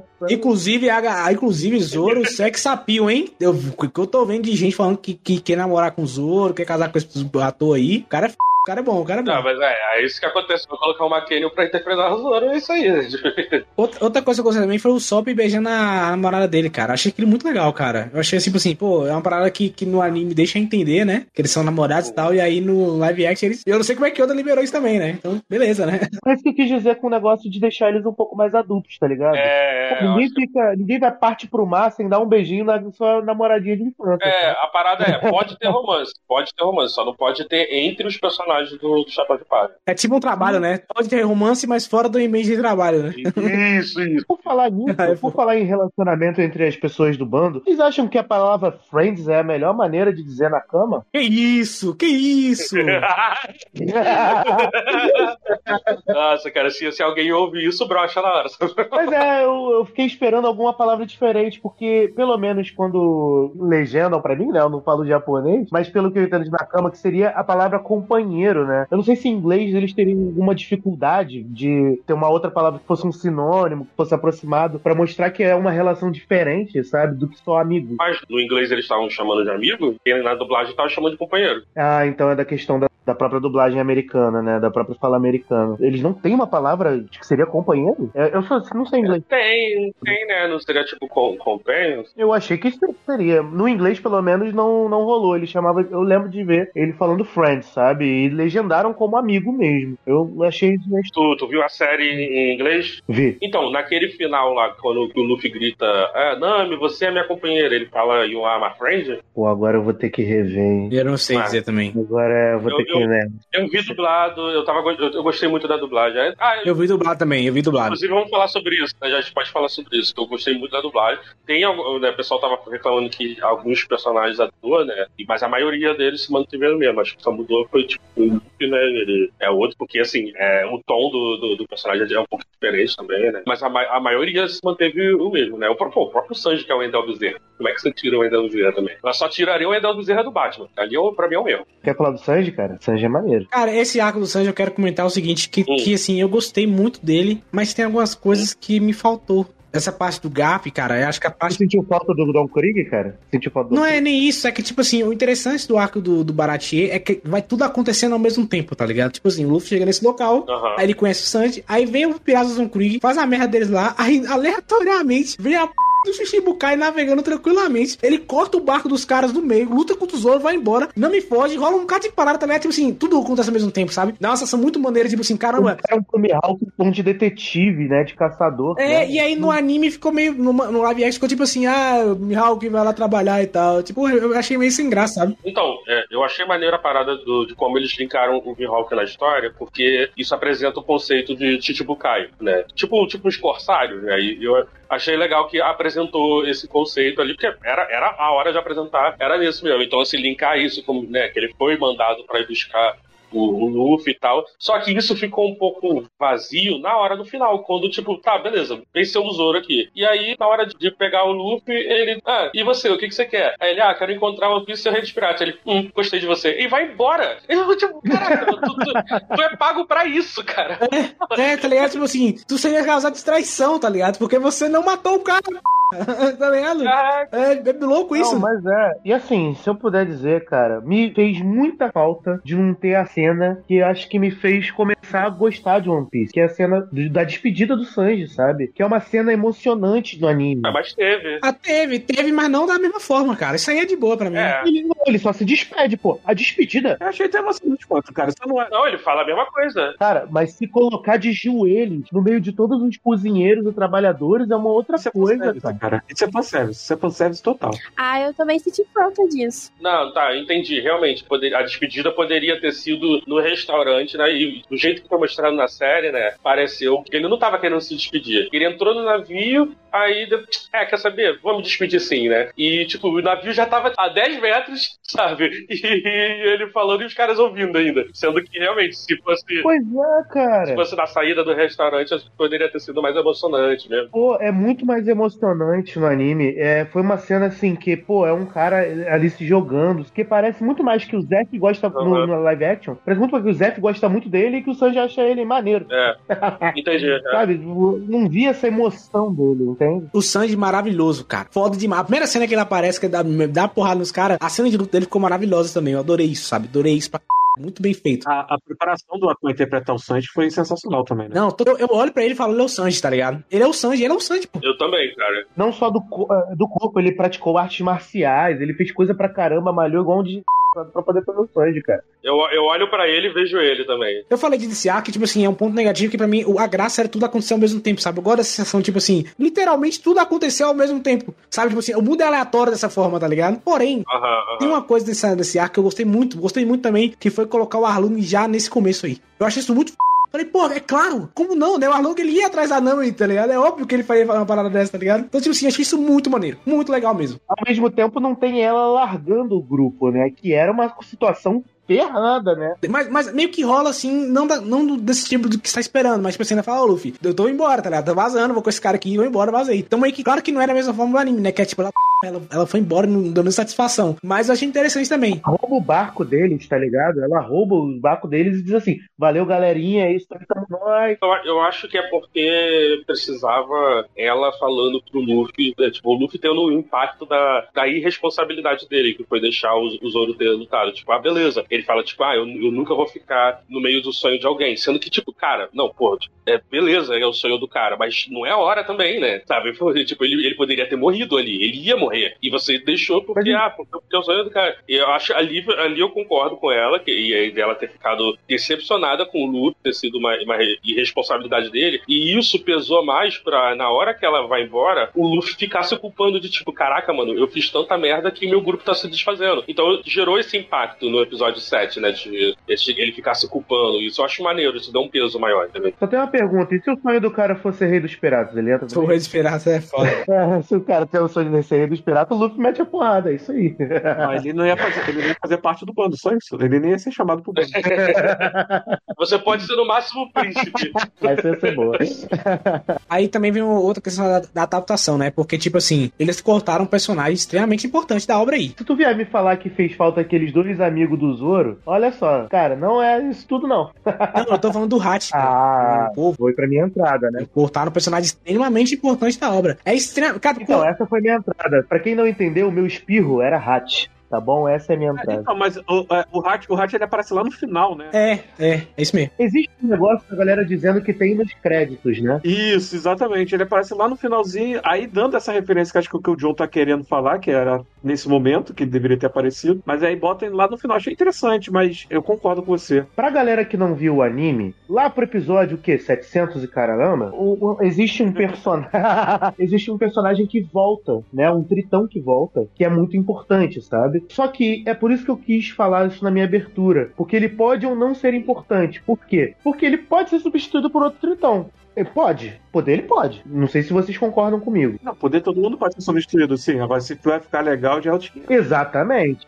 Eu, eu percebi que do anime pro mangá tem algumas diferenças também, que é eles colocarem alguns personagens pra ir aparecendo antes, né? Provavelmente nos semi-fillers, que eles vão né, aumentando as histórias e tal. Alguns personagens eles começam a aparecer antes. Por exemplo, no primeiro episódio do anime tem a Nami. E ela não tá no mangá, ela só, só vai chegar no mangá lá pro oitavo capítulo. É aque- aquela parte que aparece ela é, assaltando o navio enquanto tá tendo a, a batalha lá no navio da, da Álvida. Ah, sim, sim, sim. Não tem isso. A primeira cena da Nami é realmente ela chegando de barquinho e roubando o navio dos outros piratas lá. Essa, essa é a, primeira- realmente a primeira cena dela. Coisa que no, no- na série, né, Só que no tempo diferente, no momento diferente. é, é, é, é no, é no arco do, do palhaço. Só que eu gostei de da série terem colocado ela no primeiro episódio, né? Também como o anime fez, né? Que bota é, ela chegando e ela tem essa, esse objetivo que é de pegar o mapa. Inclusive, todo mundo tava ali pra pegar o mapa, né? E aí aquela briga já acontece ali no bar também. E aí, daqui a pouco termina o episódio com os três brigando com todos os marinheiros lá. É, e ela já estando ali, eu achei muito maneiro. Mas o que eu tava querendo dizer é isso. Acho que tem que tomar cuidado também né, de, tipo, se tal personagem que vocês queriam Estou dizendo para todo mundo que tá ouvindo, né? Qual personagem que vocês sentiram falta de estar aparecendo nesse momento, se, se foi o anime que botou antes do mangá, entendeu? Mas é, é que assim, o, o Hachi ele é importante por outro motivo também. Ele é um espadachim. Seria, eu entendo que seria extremamente caro colocar um homem com vários braços usando várias espadas pra lutar. Mas é que em todo o arco tem uma luta de espadachim com o Zoro, pro Zoro para mostrar que o Zoro tá evoluindo como espadachim, sabe? Isso é uma coisa que faltou, de fato faltou. O que você tá falando é aquele homem-polvo? É. Sim, sim. Na- então, na verdade, na verdade, Ah, tá, é. é, é interessante porque o, no caso do Zoro, a gente não precisa, no momento, né? Não precisava do desenvolvimento dele. Ele era o personagem mais forte do bando, É, verdade. até ser derrotado pelo Hal, o Mihawk. É que agora ele precisa de uma evolução, porque e, e é o que acontece de fato na história, que é quando ele fica tentando evoluir para chegar no nível do, do, do grande adversário dele. No anime, e o live action também fez isso, mas no anime, a dificuldade dele contra o Hachi não é só porque ele é um espadachim, é porque ele tá ferido por causa do Mihawk. Isso no live Sim. action aparece, ele tá ferido Sim. também. Isso era pra Sim. mostrar que mesmo ele ferido, ele conseguiu atravessar uma dificuldade. É só uma questão, sabe? Sempre tem uma, uma questão dessas no arco do Zoro, sabe? Sim. Faltou isso. Não era extremamente necessário, não estou reclamando. Não acho que o, que o live action ficou três vezes pior. Eles fazem isso que você tá falando lá no final. Pra, na- contra, contra o bando do Tritão. O bando do Arnold. No anime mesmo, ele derrota um monte de tritão também. A parada é que o Hachi é uma dificuldade. Mas, ah, exatamente, só que ali eles mostram, é, em vários momentos ali, né, o ator mostra que ele tá ferido e tal, que ele tá um pouco mais fraco, tá só com uma espada, tá entendendo? Mostrando que está mais enfraquecido. Tanto que tem as, eh, as dele e o Sanji, que eu achei maneiro, né? Exatamente, né? Porque dá a entender, inclusive, no live action, que se não fosse, se o Sanji não tivesse ali presente, talvez ele não desse conta de todo mundo. Entendeu? Por quê? Porque ele está nerfado, ele está mais fraco. Não, com certeza. O live action fez isso, fez isso muito bem, tá? Eu acho isso muito interessante. Eles fizeram isso direitinho. Eu tenho só elogios a dar, principalmente a Long Park. A Long Park tem vários elogios pra dar. O que, que eu acredito? E aí é uma crítica que é mais ao, ao pessoal que é fã purista, assim, das obras, né? De adaptação. Levando toda aquela consideração que eu sempre falo, né? Que mídia é diferente, né? A história é contada de forma diferente. Tem uma questão que o Oda, ele, ele fez vários retcons no mangá, justamente corrigindo alguns problemas É, dele. é. Tá entendendo? Isso. E ele tá aproveitando agora no anime e já adicionando vários desses retcons no início da, do live action. Aham. Pra poder corrigir esses problemas. Ah, isso é perceptível muito no Sanji. Não, isso é perceptível no primeiro episódio, assim, na primeira cena, entendeu? então, ali, por exemplo, eu não tinha, eu não sabia disso, que eu não acompanho mais o mangá de One Piece já há muito tempo. Então eu não sabia desse retcon. Quando eu vi essa cena, eu não entendi nada. Eu não entendi nada, nada. Eu falei, cara, tá muito diferente. Que- Porque você tá falando dos personagens que aparecem na execução, Exatamente. Porque não tem, não tem aquilo. Até onde eu tinha visto, não tinha. a- aparece uma galera ali, né? Inclusive, até queria né, mandar um agradecimento pro Felipe, que é um colega meu que acompanha o One Piece, né, evidentemente, e ele comentou comigo foi ele que me explicou. Eu falei, pô, esse retcon então é recente. Ele falou, é, é recente e tal. E tem outros retcons também depois, durante a série, que são mais recentes, que eu não sabia. E eu falei, cara, então tá- ele tá corrigindo os buracos dele já no início, na série. Tentando fazer aquilo que ele gostaria de ter feito, de repente, se, se o anime fosse produzido agora, entendeu? Corrigir alguns problemas da obra que só enriquece. Dá pra falar que se não tivessem alterado o Sanji, o Oda podia ir preso? Ou não? Tá muito muito Não, forte. não, não. Aí também, aí também não era tão necessário. Tão necessário. Porque assim, eu acho que. Eu, inclusive, né, tem um flashback que eles colocam os personagens, né, crianças, que também tem no anime e tudo mais. Então você tem como ver. Mas acho que é, até mesmo Uhum. pro, pro live action funcionar de forma melhor, né? Porque vale, é, vale ressaltar, né, que o, o mangá ele só retrata três anos da história dos personagens, né? Sendo que a gente só assiste um ano, tem time skip e tudo mais, então acho que dois anos e meio, ou dois anos, não lembro agora muito bem como é que é, mas eu sei que tem um time skip, então quer dizer, você não. a- Esse, esse boom, assim, em, pra atores em live action, a gente sabe, pô, já viu, tá vendo é, que Sex Education locations, enfim, não funciona assim com as crianças no live action, sabe? Principalmente algo como One Piece que é muito longo, que a gente acredita que vai ser uma série longa. Então já colocar ele É. um pouco mais velho, já um pouco mais adulto, onde a gente não vai perceber tão Isso, né, a isso. passagem do tempo no- nos atores, acho que também é um pouco necessário. Não, pô, a, a Emily Rudd, né, que faz a Nami, ela tem 30 anos. Ou seja, até essa série é, chegar na décima temporada, ela, vai- ela vai estar 40 horas já, sabe? Só que assim, a parada é que ela parece muito nova, né? Ela ainda tem a, a cara de, de 10-10, que é aquela que ela tem dos memes da Sam. Isso foi muito bom, porque foi du- durante a série que eu descobri que ela é a garota dos memes da, do, do meme da Sam. Cara, isso foi sensacional. Foi durante a série também. Eis que a 1010 entra no seu restaurante. Ah, Você quer água mineral com gás, com copo de cristal? Eu só achei engraçado que o cara que eu vi o vídeo falando, né? Ele primeiro falou assim: Você já conhece essa mulher? Ela é muito importante. E ela não é de uma novela, de um filme, ou nem nada muito grande assim, não. Nossa, tipo, meu Deus do céu. Não, então, eu lembrava dela, filme Rua do Medo, né? Que, mas ela tá muito diferente. Ela tá muito diferente, muito diferente. Acabei de saber, não sabia. O- No segundo filme do Rua do Medo, aquele do acampamento, ela é a irmã mais velha da Sad Sink, que morre, né, no final. junto com ela. Nossa, nem consigo assimilar. Não, é muito diferente. Mas assim, se tu for ver a carreira da, da, da Emily Rudd, ela te- mantém essa mesma cara jovem e tal, só que ela muda muito, sabe? Você é, é difícil reconhecer que é ela. Ela tá sempre muito diferente. Ela é muito boa. Ela é minha camaleãzinha, né? Eu acho que do, do, do, do grupo inteiro, o que eu menos me afeiçoei assim foi o Sop, assim. Eu achei o Sop, é, tá bom. Hum, é. Eles não destrincharam o Sop, né? Ele podia ter sido bem mais interessante. Vocês perceberam né, que cada dois episódios era, era um arco de um personagem, né? Sendo que os dois episódios do Soap acaba sendo o flashback do Zoro. Então eles realmente não ligaram muito É, Não, pra a, ele. não. a questão do Sop tá, tá, tá ligado ao que vocês falaram do episódio ser chato mesmo. É, é o desenvolvimento dele. é- Não, é, é, é- é, cara, é exatamente esse episódio 4. Se não fosse é, o flashback do, do Zoro, eu falava pra todo mundo, não, gente, pula pro 5. Porque, porque o 5 começa repetindo no final do 4, que é o, o Luffy falando, vovô, né, vice-almirante chegando lá. Isso é outra coisa que eu também não gostei, cara. O Garp agora é meio desnecessário, cara. Pô, é Assim, foda. tem que dar uma nerfada do Garp inacreditável, né? Pois é, o Garp foi. Porra, gente, o Garp faria de Luffy gato sapato, pô. O Garp pegaria o Luffy e faria a roupa dele, pô. Tá maluco, meu irmão. É fogo, né? Difícil de aceitar. Ficou bem claro no final do do- da temporada que ele tava lá testando mesmo, tipo, ah, não, tá, você passou, agora você, é- você é pirata de verdade. Eu te dei o selo de ser pirata de verdade. Mas é que tá isso, o Garp no anime não, não tem essa ideia de força, tá ligado? De cobrar o Luffy. Fala, não, meu filhão, eu vou te capturar, meu irmão. É inevitável, isso vai acontecer, tá ligado? É preguiçoso que ele se chama de avô e não cuida dele. O Garp é preguiçoso, cara.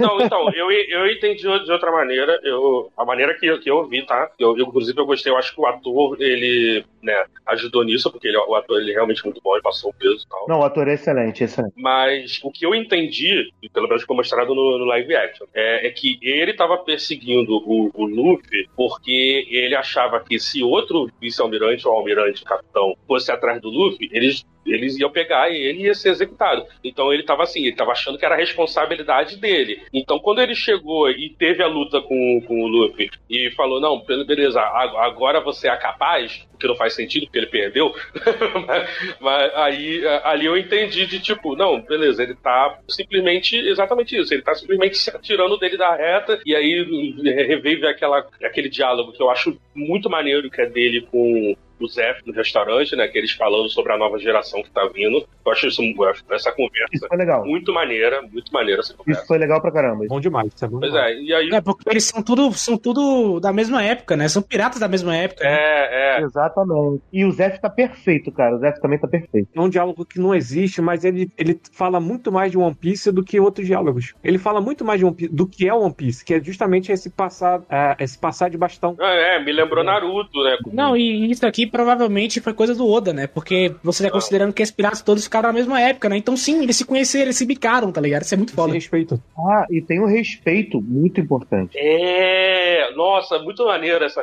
esse encontro. Mas aí o que, o que ficou pra mim é que, tipo, o Garp percebeu, cara, eu não tenho é, capacidade nem mesmo mais emocional pra lidar com isso, tipo, é meu próprio neto que, que é o pirata que tá chamando a atenção agora. Então o que que eu vou fazer? Tá esses dois moleques aqui que estão querendo, estão querendo realmente fazer essa parada, então eu vou treinar eles. Então, assim, pra mim, o arco de despedida do Garp foi o arco de construção do Kobe, que é pra mim o melhor personagem que eu gostei. Cara, o Kobe foi o personagem que eu mais gostei dessa, dessa temporada e foi por- pela forma como eles trataram, né, esse desenvolvimento dele. Não, o Kobe tá sendo muito elogiado. Ele é muito da hora, cara. Esse desenvolvimento, pra mim, ele explica exatamente porque o. Ele chamou o Mihawk e porque ele não se- ele cagou pro Mihawk. Ah, o Mihawk não quis pegar. Exato. Caguei, Tá entendendo? É, tá, tá, beleza. Exato, então, isso falando, faz sentido, faz sentido narrativo. É estranha a cena dele, dele ficando putinho e quebrando toda a sala. É. O Garp não é, É. assim. O Garp não Sim. é assim. Mas, assim, novamente, Foi pra mim a parada é, que mais me inspirou. É, mas eu entendo que é adaptação, você não é pegar meio personagem a personagem, isso aí isso a gente tá reclamando, tá ligado? Mas. Entendo, mas é, sim, foi pra mim a parada mais caracterizada dele. Mas só pra falar, pra quem não percebeu, pra quem não percebeu, o ator do Garp, cara, ele fez 300. Ele é aquele É que mesmo? fala. É, cara. É aquele que na, naquela piada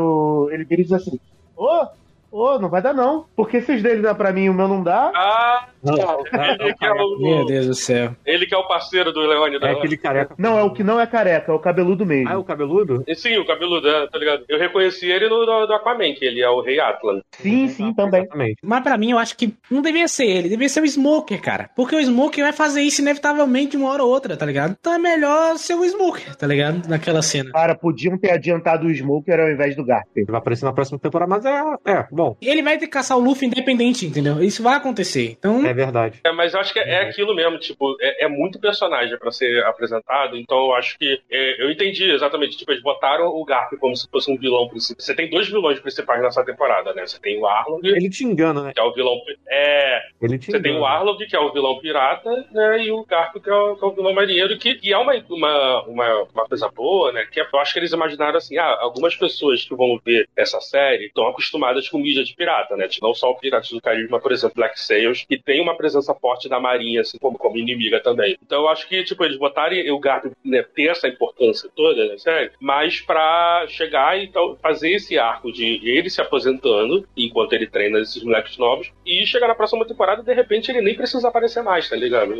Deve ser isso. Mas o John, ele falou uma parada muito certa. O Smoke, vindo antes, seria mais interessante. No sentido de força, por exemplo. Mas olha só, mas aí eles teriam que escalar o, o ator que pode ser um personagem forte na, na próxima temporada. De repente. Não, justo. É porque o Garp, ele é um vice-almirante, cara. O Garp é um vice-almirante. E ele é um vice-almirante porque ele quer, inclusive. Então ele é assim. Sim, sim. Ele é muito poderoso. ele devia estar no West Blue, começa por aí, cara. Ele devia estar lá pra puta que pariu, que é onde ele tá. Mas o que que ele tá fazendo nesse mar, tá ligado? Isso é inaceitável. Então, assim, eu até entendo. O problema é que aí a gente perderia o Kobe, né? O Smoke Sim. não tem envolvimento nenhum. Sim, mas aí que tá, você poderia fazer ele trabalhando com o s- o Smoker durante um tempo, aí no final da temporada aparece o Gar e fala, ô filhão, vem comigo. Não, não. não. Ponto final. Eu não consigo imaginar o Kobe evoluindo na mão do Smoke, cara. A relação da Kobe com, com o Garp é muito maneira. Eu não consigo imaginar o Kobe, cara, porque o Kobe ele tem uma ascensão muito importante mesmo na, na Marinha, e uma ascensão, esse passar de bastão, né, que, que a gente tava falando nos Piratas, também acontece com o Kobe no, na Marinha. E, cara, eu não consigo imaginar o, o Kobe conseguindo ter essa ascensão com o Smoke sendo o capitão dele, entendeu? Eu até consigo, e se você parar pra pensar, os valores do Smoke são mais parecidos com o do Kobe do que o Garp. Exato. O, o, o Smoker e o, e, o, e o Kobe são os verdadeiros marinheiros, tá ligado? Eles são os caras que querem Exato, eles têm a fidelidade. atrás de Eles pirata têm a fidelidade. Eu acho que o Smoke É. também tá puto com o Shichibukai o tempo inteiro, sabe? Então, assim, Verdade, não, verdade, verdade. funciona. É, seria uma descaracterização até válida. É o senso de justiça, né? E ele, e ele ainda tem a trama, a, a vice-almirante dele é muito semelhante à, à, à amiga do Zoro. Então já estaria uma trama amarrada aí, cara, que seria. A trama tem que ser muito mais legal. E outra, o Kobe, ele não entra na marinha e vira subordinado do Garp em 3 segundos também não, né? Então, lançar ele pro Smoke seria muito interessante. Agora, eu acho que o maior problema disso tudo é o dinheiro, né? Porque o Smoke tem um poder caro.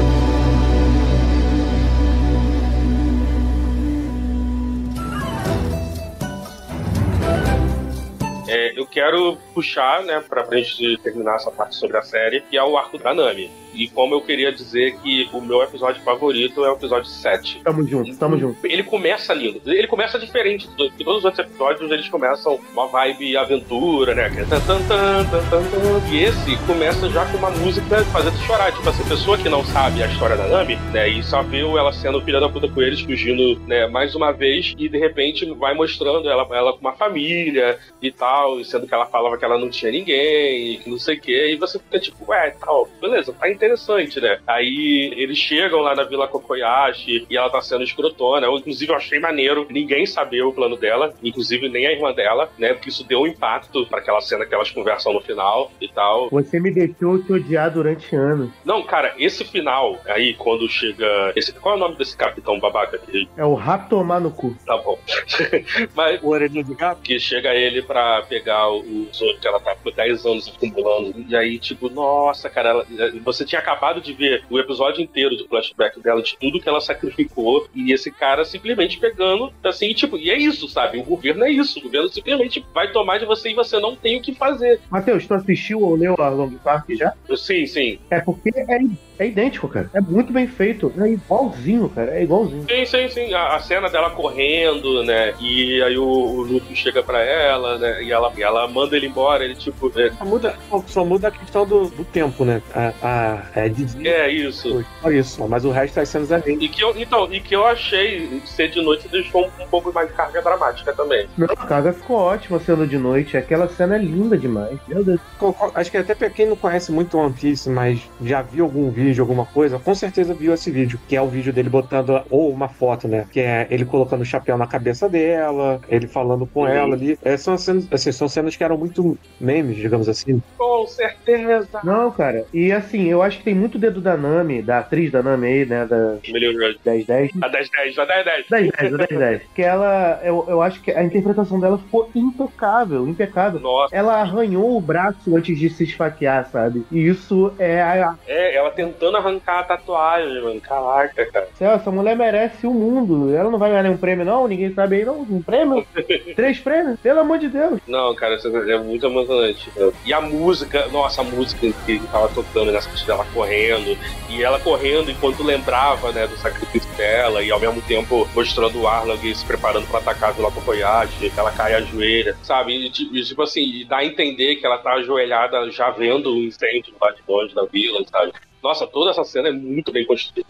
É porque chega o episódio 8, tipo, é só a resolução das coisas, né? É só a lutinha que a gente já espera, né? Que vai ter uma batalha no final, então eles vão vencer e tal. Pra mim, não, não é tão emocionante o episódio final. Esse penúltimo, pô, tipo, perfeito. É, o episódio final ele tem algumas coisas legais que são até adicionadas na série, né? Que é a luta do Garp, né? Que é até uma luta até legal e tal, mais. Eu acho maneiro mesmo. Eu até gostei. Ainda acho muito doido eles são vice-almirante lá, mas é legal. E tem o Luffy e o Kobe conversando, né? Lá no finalzinho. E é muito gostoso ver ele. É, eu acho legal a relação deles, né? Que eles falam, né? Tipo, eles sabem que eles são de facções inimigas, né? Mas eles se respeitam, assim. Que é, que, que é o que dá a entender, isso que a gente tava falando, né? Do respeito que tem Garp com o Zef no final, né? Quando eles estão conversando lá. Eles são, sempre foram de facções inimigas, né? Um tava querendo caçar o outro, mas eles estão ali conversando, co- comendo uma carne. O que eu acho um pouco de defeito do One Piece nesse ponto, e aí é em todas as mídias, eu sempre achei que o Kobe e o Luffy eles deveriam ser mais desenvolvidos, entendeu? Eu acho que eles deveriam, a parte inicial, quando eles se encontram, Uhum. deveria ter durado um pouco de mais tempo. É porque o Luffy, ele é o tipo de pessoa, né? Ou pelo menos no anime, que ele tem amizade automática com as pessoas. Sim.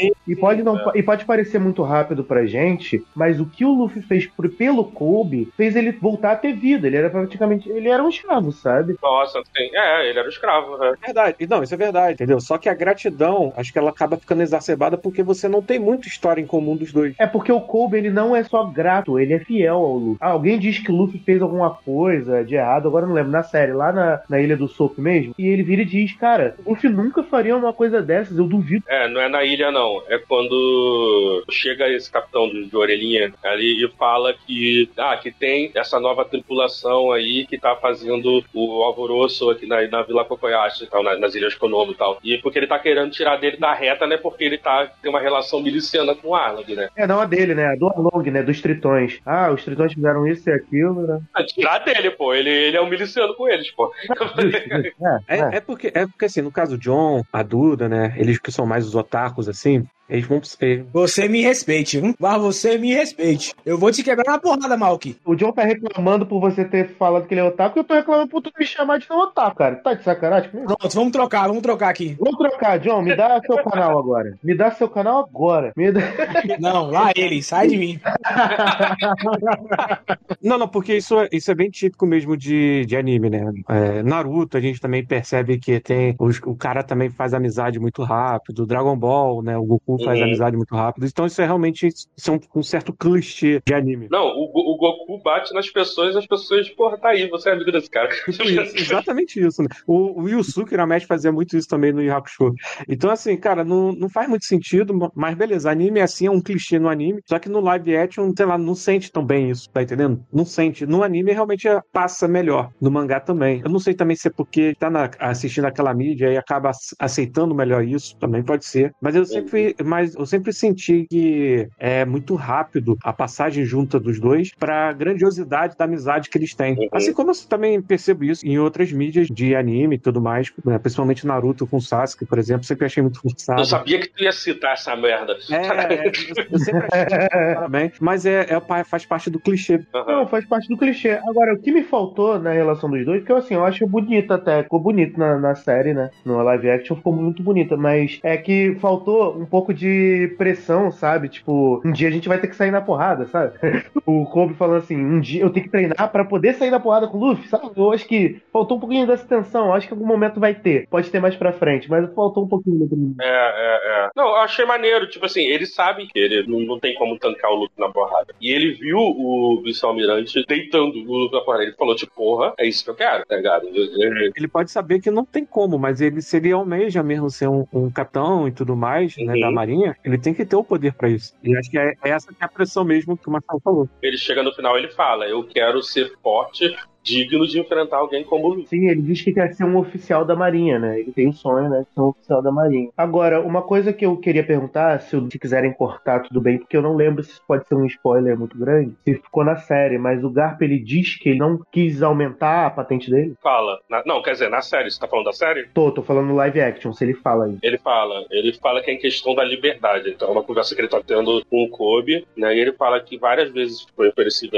né, a chance de ele ser almirante e ele falou que ele teria que sacrificar os valores dele. É quando o Kobe questiona a ele a relação que o governo tem com o Shichibukai. Ele fala, ah, então existe justiça para uns e para outros não, né? E aí o, vice-almirante elogia, né, esse, esse senso de justiça do, do Kobe e fala que é por isso que ele nunca aceitou o cargo de almirante, porque senão ele teria que obedecer tudo que o governo quer, quer dele. E sendo vice-almirante, ele consegue ter um pouco de liberdade ainda. Eu acho engraçado que o governo deixa, tá ligado? Se não quer obedecer, a gente tá bom, pode ficar aí. É, não, mas é isso, né? Se você conhecer como é que é o. Se você se lembrar como é que é o, o governo do, de One Piece, né? Os caras são completamente presos na bolha dele. Vivem num mundinho muito pequeno, tá entendendo? Então, por isso mesmo que eu acho estranho que eles discordem, que deixem, sabe? Eles são tão. Eles deixam porque eles, eles não vão sair da, eles não vão sair lá da capital pra poder resolver isso, tá Não, entendendo? Mas eles podem fazer isso em ordens, né? Mas beleza, eu acho Mas eu acho que eles entendem que, tipo assim, esse cara, se ele for obrigado a ser almirante, ele vai discordar, ele vai ser subversivo. Não, e tem outra coisa, gente. O, o Garp, ele é o herói da Marinha. Ele é o herói da Marinha. Ele, é o- ele, ele prendeu o Roger. Ele lutou contra o,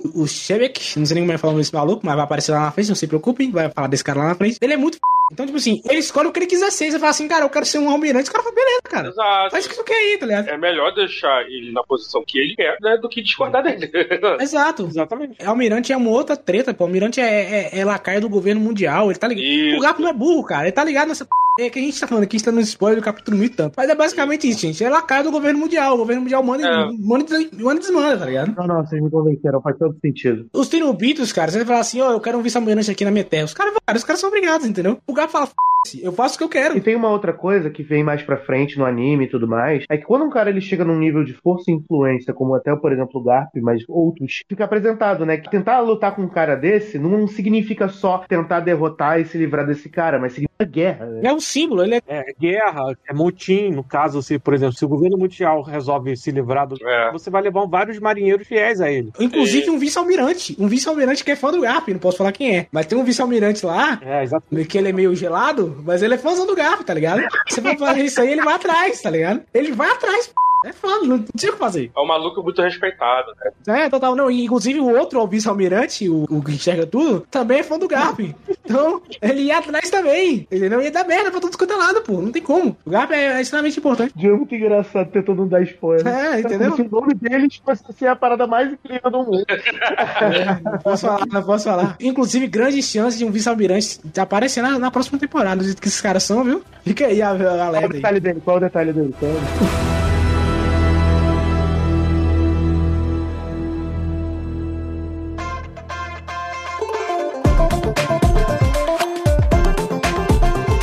dessa série, eu gostei de algumas adaptações que eles fizeram. Eu acho que pra mim, assim, por mais que a gente botou pontos negativos aqui, essa série pra mim é um milagre, velho. Porque eu, realmente achei que One Piece era inadaptável. Eu falei, essa p nunca será adaptada, gente. Nunca, nunca, é muito grande. O conjunto todo da obra valeu a pena. Pensa no mundo de One Piece, pô. É impossível, pô. É Na impossível esse verdade, negócio. é, é, é- é até bom você ressaltar isso, porque quando você, quando você reclamou lá com o Matheus e tudo mais, eu concordei contigo, porque eu, eu não sou um grande fã de One Piece nem nada, né? Parei de assistir One Piece, tava num momento fudido da minha vida e tava acontecendo coisas no mangá e não queria acompanhar mais. E aí, depois do One Piece ficou muito grande, eu fiquei com preguiça. Mesmo assim, eu, quando eu vi o live action, sabendo dos históricos, né, a chance de ser ruim era maior do que ser bom, eu pensava, cara, é um grande desserviço que tá fazendo pro One Piece, tá entendendo? É, é igual pro Dragon Ball. Foi um grande desserviço ter feito aquele, aquele live action de Dragon Ball, tá entendendo? Então, pra One Piece era pior ainda, porque os caras estavam na crista da onda, no mangá e no, e no anime. E aí eles iam lançar uma série que se fosse ruim, tá entendendo? Poderia estragar justamente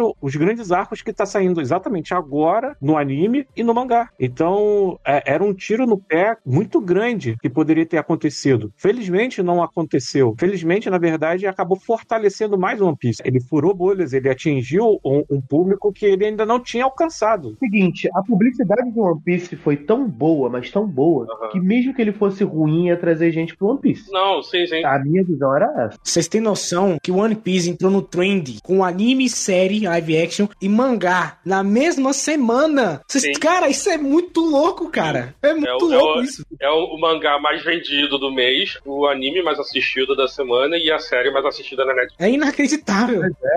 Ele foi uma das mídias de, acho que 2022 ou 2021, uma das mídias mais assistidas e mais lucraram. né? Uma das mídias não, né? Uma das, das produções, né? O One Piece ele foi a parada mais consumida. E ele passando videogame, passando filme da Marvel, passando tudo. One Piece ele, tá, ele vem quebrando esses recordes aí, cara. Eu lembro que o One Piece, eh, na época que eu acompanhava no mangá, ele era reco- recordista de vendas, assim, meses, meses seguidos, assim, meses, mais meses mesmo. E numa época que saía Naruto, né, e Naruto também estava bombando, acho que Bleach também, que ele concorreu com Bleach e Naruto no auge. Foi, foi. Era Naruto, Bleach e One Piece, que era, era os top 3 na época. Mas era. A gente chama ele de Big Tree por isso, né? A gente sempre chamou ele. Sim, na verdade, o One Piece, muitas vezes eu não concordo com o que a galera acredita, né? Tem, tem, tem fã de, de One Piece que fala na internet, não, pô, o cartão postal do Japão, calma, não chega a ser tanto. O grande cartão postal do Japão ainda, em termos de mangá, vai ser Dragon Ball e Pokémon, porque são muito comerciais e há muito mais tempo, Uhum. né? Então, é por causa disso mesmo. E eles são mais simples, né? Eles são mais simples. Você sabe o que, que é o Kamehameha, assim, É, sabe? isso, qualquer pai sabe quem é Pikachu e quem é Goku. É, né? exatamente. A questão não é essa, tá entendendo? A questão é que Dragon Ball e Pokémon chegaram quando tudo era mato. É isso, eles que criaram. Então, One Piece ele veio já depois de um, algo já pavimentado com Dragon Ball e Pokémon. É isso, tá entendendo? É só por causa disso mesmo. Mas a tendência é que daqui a, a daqui a 15, 20 anos, é Dragon Ball e, e Pokémon seja engolido por One Piece. Até por questão de saturação e vários outros motivos também. Né? Uma geração que, vai, que cresceu assistindo One Piece e não assistiu Dragon Ball não assistiu Pokémon, por exemplo. Então, isso, isso é uma coisa que eu ia falar, né? Porque é, um dos fatos que faz o One Piece ser um mangá mais vendido é porque tem muita edição, né? Tem muita tiragem, tem muito capítulo saindo com muita frequência. Quem detém, né? O Jonathan sabe muito bem disso. Quem detinha o, o título de quadril mais vendido do mundo? É o maior número de edição, o maior número de tiragem, é o quadril mais caro de todos. É o Superman, Action Comics. Se não me engano, chegou a edição 1000 agora em 2020, 2018, por ali, sabe? Com, com o renascimento da DC. Se não me engano, Action Comics está na edição tipo 1040 e pouco agora, depois de 80 anos que foi lançada em 1938, sabe? E o One Piece já passou. Ou, ou seja, o One Piece passou o número de, de tiragens do, de Action Comics e já é mais vendido do que todas as edições do, do Superman, sabe? Ou seja, o One Piece se- não se tornou o mangá mais vendido do mundo, se tornou o quadrinho mais vendido do mundo. É absurdo, é absurdo. Não, e você pensar que desbancou o Superman, que tá muito mais tempo no mercado, Uhum, mostra, sim. mostra realmente a potência da história. E aí não é nem mais né, questão de longevidade, é a questão da história, como é que a história ela atinge. E ela atinge por causa exatamente do que o Marcelo e o John estavam falando. Ela sabe atingir todos os públicos. Marcelo ele falou, ele, quando ele teve no lançamento lá- aqui no Rio de Janeiro, em Copacabana, tinha de tudo que a gente, é, de fãs, acompanhando. Por quê? Porque, de fato, Não de fã, só trabalhando. Trabalhando. trabalhando. E, o que é mais interessante. Por quê? Porque, cara, você sabe que o One Piece, ele, embora não seja de responsabilidade deles, mas eles têm é, responsabilidade que eu falo japoneses, né? Eles têm uma sensibilidade em trabalhar com escravidão, trabalhar com o povo Uhum. negro. E eu falo que não é exclusivo pra eles, por quê? Porque, cara, o negro em si não faz parte da história do Japão, né? Não faz diretamente. Diferente da gente aqui que faz e a gente tem que falar porque faz, cara. Não, é, não fala parte da sua história. Aproveitar que você falou lá do barco, eu tava todo imersivo nessa questão de diversidade e tudo mais. Mas quando tu entra no barco, tu encontra lá um Luffy europeu, tá? É triste. Foi triste, cara. Foi... E a gente tinha que tirar foto com ele, ele não podia sair, não. Ele. Aí quebrou tudo que eu tava falando, sacanagem. Não, mas o.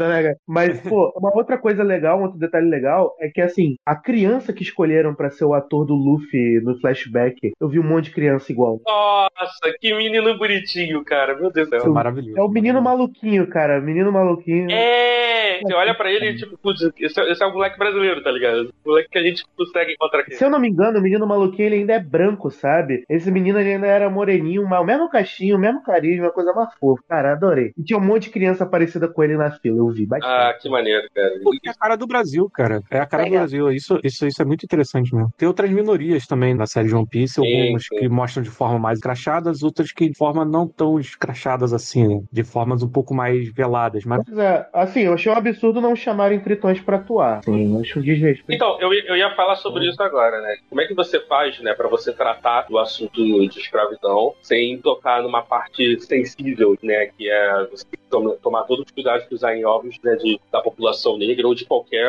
Inclusive, você estava falando, ah, não, tem, não é pertencente à história do Japão, mas é pertencente à história das navegações. sim, Então, assim, perfeito. tá dentro da mídia do pirata, né? Exatamente, perfeito, perfeito. Mas eu acho que a melhor coisa é é realmente você, você fazer isso, beleza? Tipo, os negros É. existem naquele mundo ali e, e tá ali, normal, tipo, são pra fazer parte da, da população. E ok, você inventa uma outra espécie, né, pra ser essa que tem essa história da escravidão, entendeu? E Isso, tipo, que, que- é, vai ter gente que vai falar, tipo, ah, mas, mas- mas nada a ver, isso não quer dizer nada, sabe? Isso é só a história fantástica do bagulho, sendo que, pô, tipo assim, quem conhece, né, quem, quem presta atenção nessas coisas, sabe, conseguiu entender o- o- a- aquela mensagem ali, né, de tipo, de... Por exemplo, o Arlong, ele bate muito na tecla de que os tritões são 10 vezes mais fortes que os homens. Aham. do que a raça humana. E, cara, isso os brancos falavam dos negros. Ah, que bom que a gente, a gente tem negros pra poder falar. Os indígenas também. Dos indígenas, eles são fortes o suficiente pra fazer esses trabalhos. Então a gente põe eles. É óbvio que é pra botar eles. Isso é uma sensibilidade que realmente, para um cara que é japonês, você pensar que o cara, porra, ele pesquisou, ele estudou sobre isso e tal, é muito interessante, muito legal. É, como volto a repetir, não faz parte da história do Japão, então, por que pareça, mesmo no mundo globalizado como é hoje, as pessoas lá não têm muita ideia com detalhes como nós temos aqui de como Não, não. funcionou, entendeu? E não tem, do mesmo jeito que nós também não temos ideia com detalhes de vários momentos da história japonesa, que é muito maior que a nossa, de sua passagem. Não, é, exa- exato. Né? Se aqui no Brasil tem gente que acredita que isso não aconteceu, Uhum. sabe? Uma parada que tá aqui foi há 130 anos e ainda reflete na nossa população, mas tem gente que, ah, não, não foi bem assim. Imagina, pô, tipo, pro povo né, asiático não tem nada a ver com isso. além de tudo, o Oda ele criou um, um universo ali, ele criou um planeta inteiro, né? Um, um É, universo como um todo. Ele tem uma explicação. Pô, é isso que eu ia comentar. Ele tem uma explicação ali até de como funciona geograficamente, geologicamente, esse, esse universo que ele construiu. Né? Tem os seus mistérios, tem algumas coisas ali interessantes que ele construiu e são bem desenvolvidas no decorrer da história. E ao longo do anime tem mudanças geológicas, né? Ele não deixa isso barato. Ele faz isso.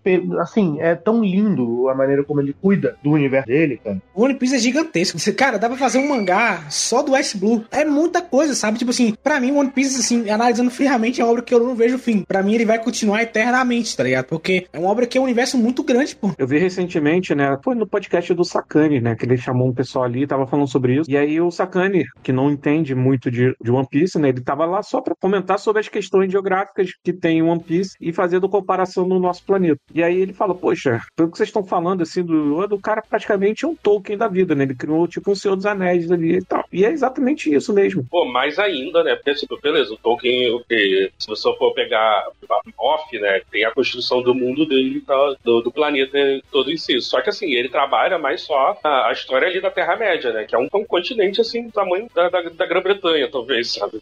É porque no One Piece é uma desculpa, assim, é importante. É importante você saber a geografia, né? Por mais que o protagonista não saiba nada. É o conceito das navegações. É você tá conhecendo esse mundo novo. Mas tecnicamente também, Matheus, ele também faz uma parada parecida, que a grande linha também é, como o nome já diz, é uma grande linha no meio do planeta, né? Então, assim, ele não foi em todos os lugares também do mundo. Tem muita coisa ainda, cara. Tá? Se ele quiser ficar eternamente Piece, ele fica. Quem leu o Hobbit e os seus anéis tá cagando pro resto do mundo ali, a história da Terra-média. Então acho que o Oda realmente tem uma, ele teve uma preocupação muito maior de construção de mundo, assim. Mas é, eu fico imaginando, assim, como o Oda ele teve esse cuidado. Eu, eu acho que o, o Oda ele deve ser um cara de- de- até bem chato, né? Ele não quer ser visto, ele não quer isso e aquilo. Eu acho que ele tá até certo em muitos pontos. Pois é. eu ia também querer andar na rua, ganhar bastante dinheiro e andar na rua normalmente, sabe? Mas o Oda pegou, ele aprendeu isso por causa do Akira. Ele sabe o inferno que é a vida do Akira, por exemplo. Ele sabe. Ele sabe literalmente, né? Porque ele convive com o Akira e tudo mais. O Akira Toriyama tá metendo louco, né? Tipo, se fosse fazer isso de tipo, ah, não, é, a gente quer adaptar Dragon Ball e quer chamar você pra ser o consultor da série. E aí, por quê? Eu não sei de. Eu não... Aí ele, o que que é Dragon Ball, cara? É, exato. Bom, cara, é isso. Então, O cara não lembra que Goku tinha rabo, cara.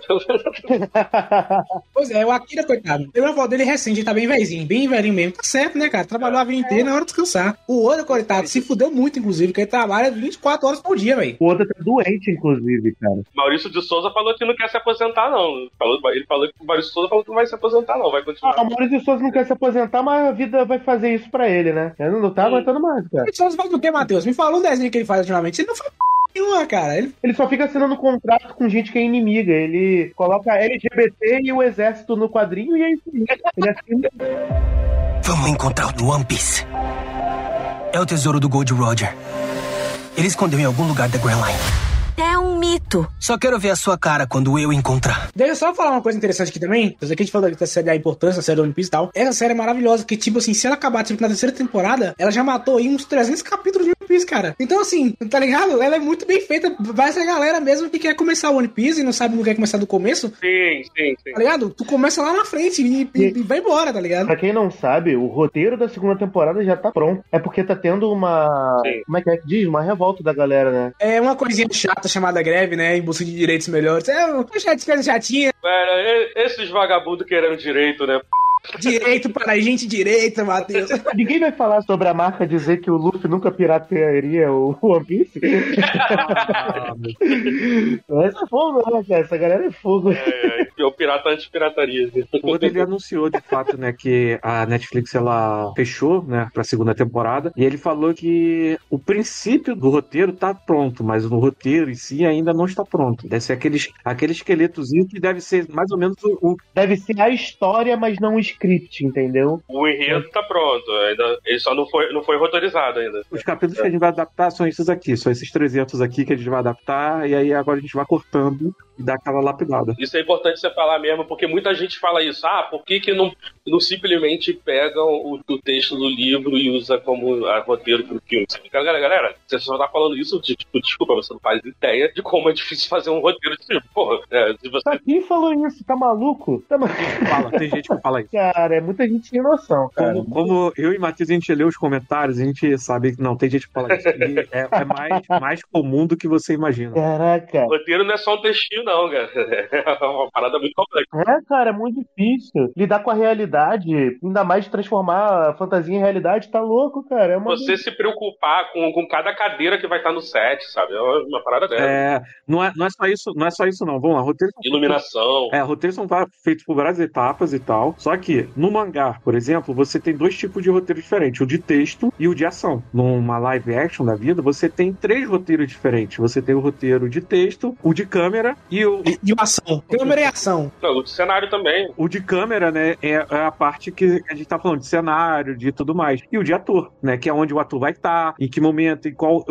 E aí. Ah, então, então o, set, o de set, o de fotografia e o de atuação. Isso, perfeito, perfeito, exatamente. É o famoso mise-en-scène, né? Exatamente, exatamente. Então, assim, cara, é muito mais complexo. É muito mais complexo. No- Isso, isso fora o da, o da pós-produção, né? Que é o- os efeitos especiais, os cortes. A gente já tá fazendo um resumo do resumo, porque tem vários outros pormenores, né? Vários outros pormenores. E o que, que você vai ter que cortar, o que, que você tem que mudar, tudo isso tem que ser diferente, pô. Vai escolher um mangá, o live action, fazer os, os- as partes pequenas, os, né, os... O que vai ser incluído em computação gráfica, isso tem que ser roteirizado antes da gravação, porque o diretor ele tem que se preocupar né, com a iluminação que vai estar para poder não interferir na, na hora dos editores também, sabe? É? O próximo integrante não é o Chopa? Sim. Cara, como é que eles vão meter isso aí, tá ligado? Tem que... Isso vai demorar É. muito. Isso vai demorar muito pra... é, A primeira coisa que eu falei, até com, com o John e com o Matheus lá no grupo, é que a próxima temporada vai ser uma temporada muito cara, por causa dos personagens. Sim, não, eles têm, que, eles têm que aproveitar esse dinheiro que tá entrando aí, de ser a série mais vista da, da semana. Essa tem que ser uma série sem lucro, cara, porque o gasto que vai ter que conseguir É, é isso. Ela tem que ser autossustentável, tem que embolsar isso daí. tem que ser, porque é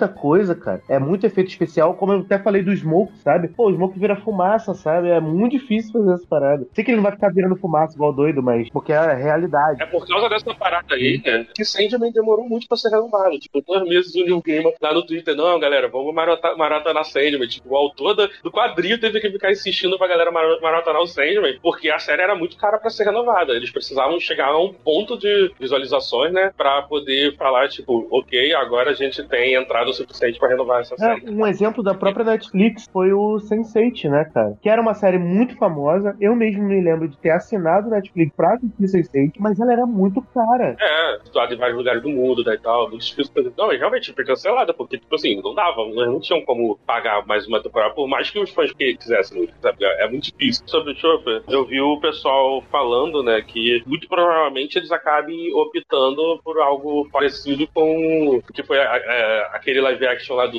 é, Sweep Tooth, né, que é um quadrinho da DC, que tem um menino que é um, que é um alce também. Uma criança com chifre. Ah, Isso. legal, maneiro. Porque a ideia do Chopper, né, é que ele comeu a, a fruta do humano, não é isso? Então, tipo, É que ele é uma criança gordinha. Eu, eu acho que não vai rolar isso, Matheus, porque vai ter o Ah. efeito Harry Potter aí, cara. Eles têm que estar esperto nisso aí. É, exatamente. Mais fácil vocês pegarem, sabe quem? O ator que fez o Tyrion e meteu o chifrinho nele. É, tá ligado? Porque, tipo assim, o efeito Harry Potter vai acontecer. Então, quer dizer, sei lá, na, na décima. Não, décima temporada não. Quarta, quinta temporada, sei lá. Você não tem que trocar a criança, porque a criança já cresceu, ela tá maior do que todo mundo. Pra mim, o set seria efeito prático, igualzinho o Baby Yoda. Efeito prático, seria f... Bota um bonequinho lá andando, papapá, e em alguma cena você coloca CGI. Mas do resto, bota um efeito prático, bota um boneco, tá ligado? Seria foda. Ah, mas aquilo, aquilo dali, ah, mas aquilo dali no Yoda é Filone total, né, cara? O Filone tentando resgatar as origens do Star Wars e tal. Então, é, tem um, um outro contexto ali que. Não, não, mas pode crer, chama essa galera que, que, faz, tá fazendo essas séries de Star Wars, que eles sabem fazer isso, né? Sabem fazer isso muito bem, de botar esses bonecos é, interagindo com as pessoas e não fica uma parada estranha. Nossa, mas vai ser um bafafá da galera dizendo, nossa, o pelo do Chopa não tá incrível. Ah, mas mas meu pai. essa galera vai continuar tendo, tá? Não, vai ser. Eu, eu acho maneiro. Eu também curtiria a parte da criança, mas realmente quando o moleque crescer. É, isso é um problema. Ah, vai trocando de ator, vai ter que trocando de ator. A, só a se ideia for, de botar um anão com, com chifrinho também é boa, cara. São sério.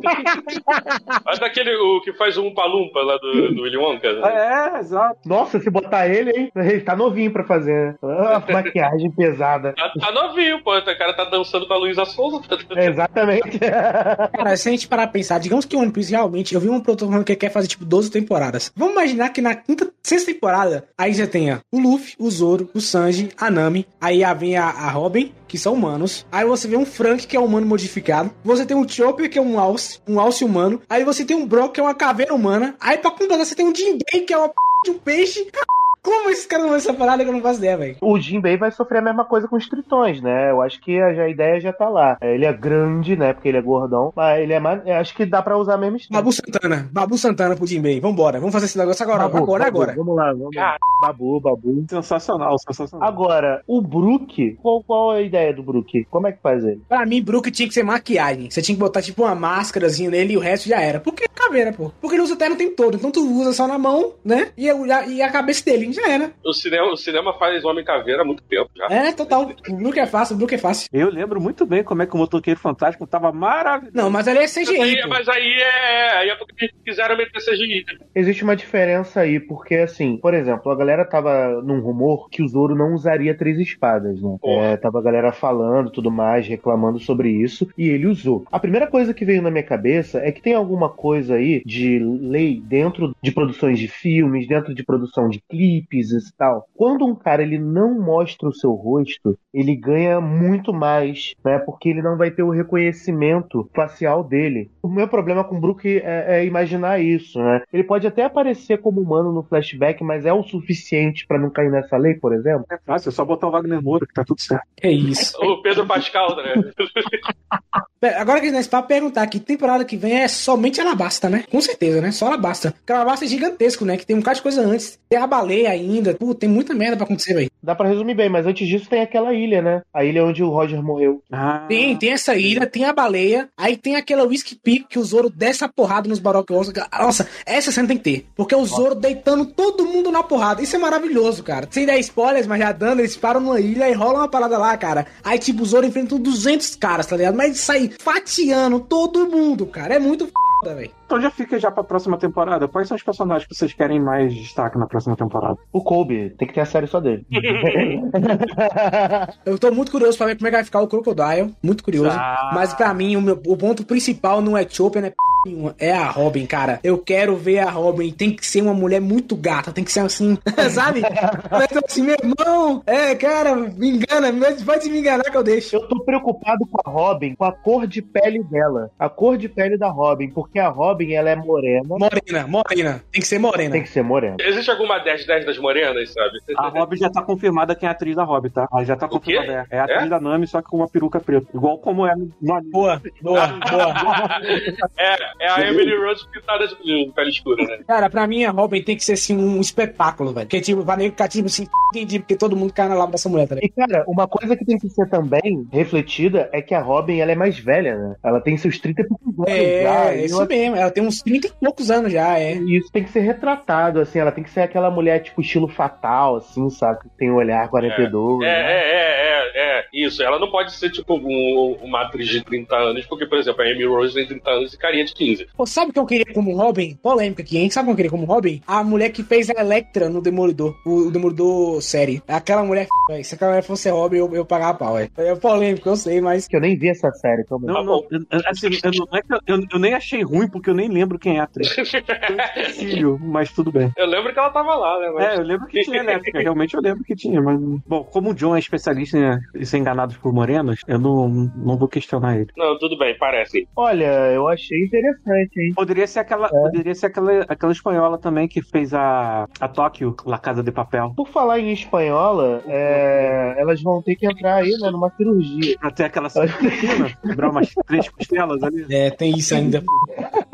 Deixa, deixa eu falar, deixa eu falar uma coisa. Eles, eles terem colocado a Emily Rose pra, pra ser a Nami foi a, a mais apropriada possível, porque, porque caraca, não sei se vocês re- re- repararam bastante nessa mulher, mano, o corpo dela é quase isso. Sim, ela é inclusive pescoçuda, cara. Eu acho que o Oda desenhou ela. É, ela não é tão exagerada quanto, quanto a Nami, obviamente, mas ela é o mais próximo disso. né? Eu achei engraçado que a irmã dela também tem um tipo de corporal assim, parecido. Eu fiquei assim, caraca. Parecido, sim. Inclusive, essa atriz aqui fez a Neji, a irmã da Nami, não sei se vocês pesquisaram foto dela fora da caracterização. Cara, que mulher linda. Meu Deus do céu. Eu Acho que a caracterização da série deixou ela um pouco esquisita, aquele, aquela peruca azul. Não gostei muito, não. Acho que, de, de repente, se eles Destoou, tivessem... né? Destoou. É, claro que Ah, Destoou, mas ela é muito bonita, cara. Eu achei ela, ela é muito. muito linda, ela é muito. Ela tem, normalmente, né? Você for ver até no Instagram dela, ela usa o cabelo cacheadão e tal. Linda demais. E tipo assim, aí tem umas fotos dela sem a peruca, mas com a tatuagem, né? É que tá cabelo eles não podiam mudar o formato que é pra mostrar que é irmã, né? Senão não, não Mas elas não são irmãs de sangue. Faz o mesmo sentido, é. Mas tem que ter, pra tipo, a mãe delas cuidou delas e fez Pra esse fazer cabelo. a mulher daquele jeito, cara. Todas as bonecas do Oda são daquele jeito, tem aquele É. cabelo. Todas elas. É, É. o defeito dele. Vamos encontrar no One Piece. É o tesouro do Gold Roger. Ele escondeu em algum lugar da Grand Line.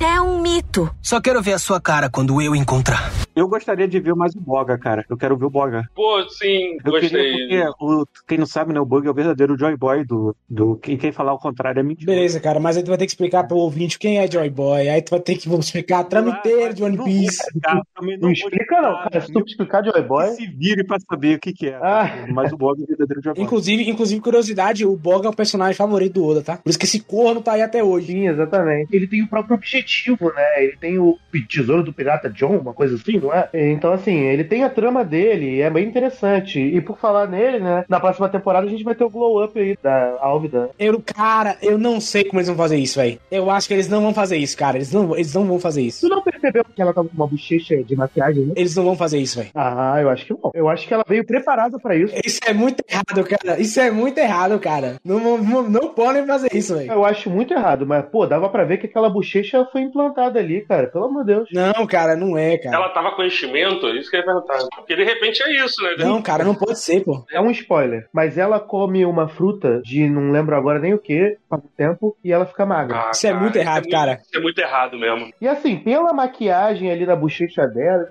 parece que eles engordaram uma mina, tá ligado? Pra já preparar ela pra, pra preparar ela pra emagrecer. Me parece isso. Eu não gostaria. Até porque eu acho isso uma sacanagem desgraçada. Mas me parece. Não, inclusive, a, a da série, ela não é tão, tão gorda e tão asquerosa. Asquerosa que eu tenho dizendo, tipo assim, ela é bem feia mesmo nos desenhos. E ela não é, na verdade, ela é até, é, tipo... Não, só uma senhorinha gordinha, só isso, mas ela é até, até bonitinha, assim. Tava, né? Tava, vai. Mas, mas não, eu, eu, eu chegava, chegava. Isso, isso, inclusive, é uma coisa que, me, que eu senti falta, assim, da série. Que, tipo assim, os piratas são muito gente boas, né, cara? Porque na- no, anime, eles, é tudo filho da p. Talvez é filho da p. O Kuro é filho da p. Tá ligado? Todo mundo é otário. E aí, aqui no live action, a maioria é de não, boa. peraí. É, pô. Cara, a Álvida escravizou o Kobe, cara. Cara, compara com o anime, cara. No anime é muito pior, Matheus. Porque no anime a merda fica rolando. Ah, E eles ficam deixando essa p acontecer, cara. Eu fico muito puto, cara. Puta, eu fico muito agoniado. Ninguém aqui falou até agora do Shanks, cara. E é justamente ele que é o grande contraponto é. nesse nível que o o John tá comentando. Não, a gente tá falando bem do Bug, né? Como é que a gente gostou dele, sendo que, tipo, o maluco escravizou uma cidade, sabe? Destruiu as casas de todo mundo lá, deixou todo mundo passando fome, sabe? Deixou botou eles obrigados a ficar aplaudindo pra ele. E a gente gosta desse personagem, tá ligado? Shanks é nosso Ryan Gosling, né? Porque o cara é igual pro Ryan Gosling. É o Ryan Gosling, né, mano? Com Caraca. certeza. Pô, que olhar carismático, cara. Não, é. é. até difícil ter medo desse cara. É, é fácil gostar dele. Ele rápido chega na ilha todo putão, ele fala: E qual foi aí, meu irmão? Pô, tô aqui na rede, tô numa boa, tranquilação. Pô, É, a gente não falou também, né, do pai do Asup, né, do, do Yasup, que é o que é o desalmado, que é o desalmado do caraca, né, o maluco abandonou o filho, tá ligado? Não, não, não. Quem cuida de filho é otário. Eu sou pirata, pô. Quem... Pô, mas deixou a- ele com a mãe doente lá, cara, um Olha, não, pelo... a gente não sabe se ela tava doente Ficou antes. doente depois, ela ficou doente. Ela ficou doente depois. Então, A culpa é dela por ter ficado doente, pô. Eu, hein? dá até pra sentir, tipo, ele ficou meio, caraca, e o, o Luffy falando, não, eu convivi com teu pai minha infância inteira, ele é maneirão, e ele, tipo, caraca, eu nem convivi com teu pai. Mas é, cara, é bem forte. E assim, eu queria até destacar isso, eu não falei, é uma reclamação e um elogio, né? Porque assim, eu gostei muito da luta contra os capangas, né? Os ladrões. Só que não dá pra dizer a mesma coisa de outras lutas com capangas, né? Pra mim não faz sentido você colocar o punho no barriga de um cara e ele dar uma pirueta pra trás. Ele parece muito uns bonecos de massa do Power Rangers, assim. É, tem umas lutas que ficaram feinhas. Fora isso, eu achei bem legal. Eu achei que eles iam ficar muito bons nessas lutas, porque a série Titãs, não era? Era da Netflix, não era? Acho que agora não é mais. É, tinha uma coreografia de luta. Distribui- é distribuição da net, produção do DCU, que é da HBO Max. É, então eu entendi errado, mas eu faltou porque a luta com o Capanga eu achei ainda muito feinha, sabe? Tem muita luta. Tem partes boas, tem partes ruins, mas muitas partes ruins que me tiraram um pouco da série. Mas essa especificamente do Shanks, pô, do Yasop dando um tiro e ricocheteando. Nossa, cara, é muito gostoso de ver. Mas só assim, falando no geral, eu gostei muito da série, da adaptação, né? E todos os Sim. atores também, eu achei que todo mundo ficou, tipo, muito perfeito.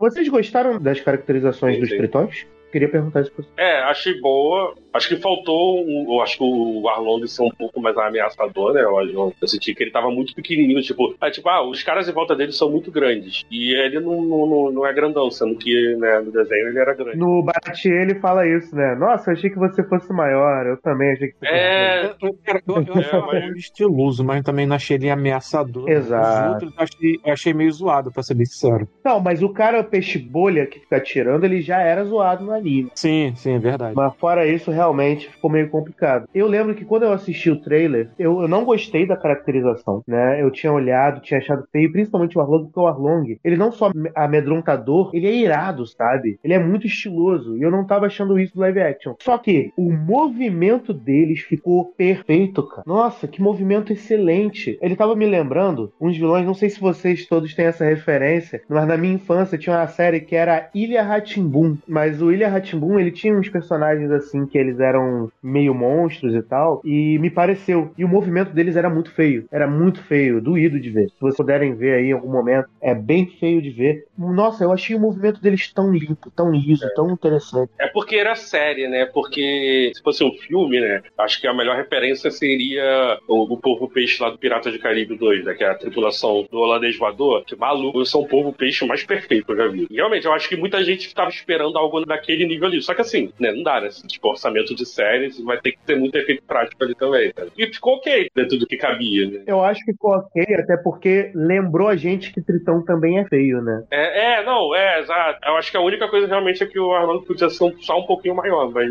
porque eu não senti. Eu, eu, eu, eu realmente eu senti ameaça. É, não, não só isso, a altura ela é uma coisa muito interessante no One Piece, sabe? As pessoas elas têm vários tamanhos, assim, ter 5 metros de altura é uma coisa normal. Mais pra frente tem uma cena muito bonita que vira capa de todo mundo, assim, todo mundo gosta muito, que é onde o Luffy tá lutando contra um cara chamado. É, não, não, é, não pode falar o nome da John. Um cara que costura muito bem. É um cara que costura muito bem, sabe? E assim, é uma cena onde o Luffy ele coloca o pé em cima do pé dele e eles estão se encarando. E assim, ele tem uns 6 metros de altura, 7 metros de altura e o Luffy olhando na cara dele, né? É. Mostrando que ele consegue enfrentar aquele homem. Não se preocupe, oitava temporada.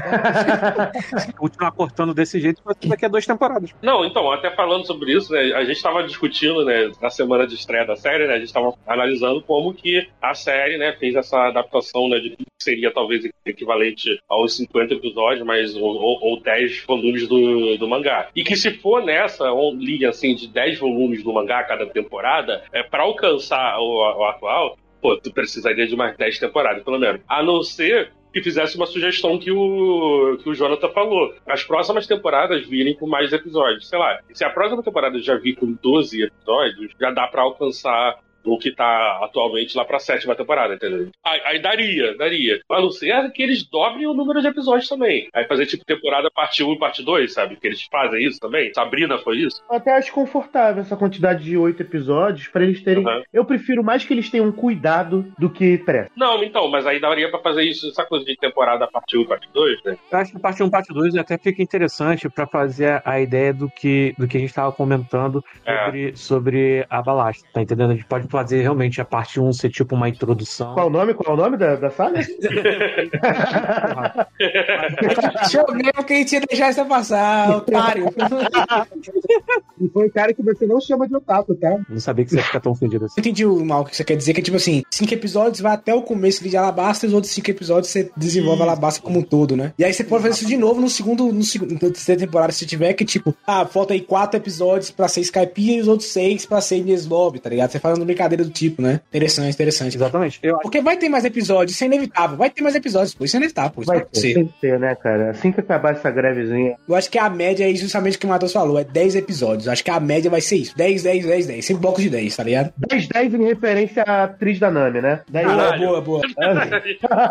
Até porque esse é o padrão da Netflix, né? Foi a- a Netflix que Sim, sim. criou esse padrão de, de séries com, sé- com episódios curtos. Então, difícil imaginar ela fazer 20, 15 episódios. Acho que o máximo ali ela vai fazer 12. E se ela fizer 12, vai ser dessa forma que eu falei: 6, 6, tá entendendo? É assim. 8 barra 4, sabe? Eu Então, acho, eu acho que 12 é muito, velho. Eu acho que 12 é muito. Muito Eu mesmo, acho assim, 12 muito. Mas se eles quiserem, por exemplo, dividir, sei lá, em quatro, em quatro, três episódios, é bom porque eles podem se focar em arcos menores, né? Como eu tava dizendo, antes deles irem pra, por exemplo, a, a Vila do Chopo ou algo assim, eles passam, né, lá naquela ilha onde o Roger morreu. Então, assim, dá pra você cortar isso e dizer assim, ah, esse pedaço aqui vai ser essa ilha, depois vai ter um outro pedaço, entendeu? Acho que ele fica até mais organizado. É porque lá na frente, lá na frente vai ter arcos bem pequenininhos, né? E aí, tipo assim, pra você desenvolver, você bota. Pra dividir em parte fica legal, pra gente pegar esses arcos pequenos e se sentir satisfeito com um arco completo, né? Sem ficar faltando nada, né? Uhum. Os, a- os animes costumam ter 20 minutos, né? 20, 30 minutos, Sim. na verdade, mas são 15 que a gente só assiste, né? Porque ainda tem a, a entrada a, e tal, tudo mais. Então a gente só assiste 15 minutos. Não, e, e a enrolação também, né? O One Piece tem 6 minutos de episódio só de conteúdo. É, é, é, é um ponto. é- a velocidade é um ponto. Eu tô sendo generoso, 6 minutos é muito pra caramba. Não, Matheus, você, você, Matheus, você pegou ainda os primeiros episódios que tinha conteúdo. Lá na frente, Nossa. sem resenha. Eu- Sem resenha, Matheus, sem resenha. Vai ser tipo assim: vai ser um, duas minutos de abertura, aí quatro minutos de recapitulação, aí vai ter tipo Caraca. seis minutos de episódio, e aí dois minutos de encerramento e acabou o episódio. É basicamente isso. Porque depois a abertura vira completa sempre, né? Vira 4 minutos e meio. Não, por isso que essa, essa luta aí do Guia 5 tá levando mais 5 semanas, sabe? Cara, o arco do Kaido levou um ano pra ser completado. Um ano! Não, o arco do Kaido não. A luta do Kaido e o Luffy levou um ano. Um ano! Um ano! Desde que eles começaram a brigar. Um ano, um ano. Porque antes disso ainda tem um arco inteiro que foi tipo, bota uns 6, 7 anos essa brincadeira aí. É, e, e tu coloca, por exemplo, que agora tem poucos centros, né, de lutas, a galera não fica se separando. Quando a galera começa a se separar, né, aí eles têm que reintroduzir quando você muda de ambiente, né? Vamos dizer que voltam uns 5 segundos pra gente entender o que tá acontecendo? Então pensa que ele vai reduzindo cada vez mais. O conteúdo, o conteúdo do episódio é 3 É. minutos, cara. É um TikTok. exatamente. Cabe num TikTok. Dá pra tu ver One Piece no TikTok, pegando de 3 em 3 Caraca, minutos. Cara, anime de One Piece, papo reto aqui para os ouvintes, ó. Anime de One Piece, ó. Vai até. a- antes do time skip, vai até Marineford. Acabou Marineford, irmão, você vai pula pro mangá. Papo reto, vai pro mangá direto. Pula pro mangá e continua. Marineford é uns 400 episódios, então você tem episódio caralho aí. Depois que acabou Marineford, irmão, você para. Fala, agora eu vou pro mangá. E lê o mangá. Mangá, mangá, mangá, mangá. Porque daqui a uns 20 anos, vamos refazer o remake de One Piece, aí tu vai poder assistir direto, tá ligado? até lá, irmão. por isso que eu, eu, eu, eu não tive paciência pra ficar assistindo o anime. Eu li o mangá, né? Não tive paciência pra ficar assistindo o anime, mas eu, eu fui ver o, o filme do East Blue, né? Que, pô, tipo, eles fazem o arco todo do East Blue em uma hora e meia. tá? E Esse começo é ótimo, porque ele inicia ele é direto. Lá na frente fica pior, pô. É muito pior. Você não tá entendendo, mano. É muito pior, velho. É muito bizarro, cara. Como a gente fica. O último, acho que foi o episódio dessa semana, cara.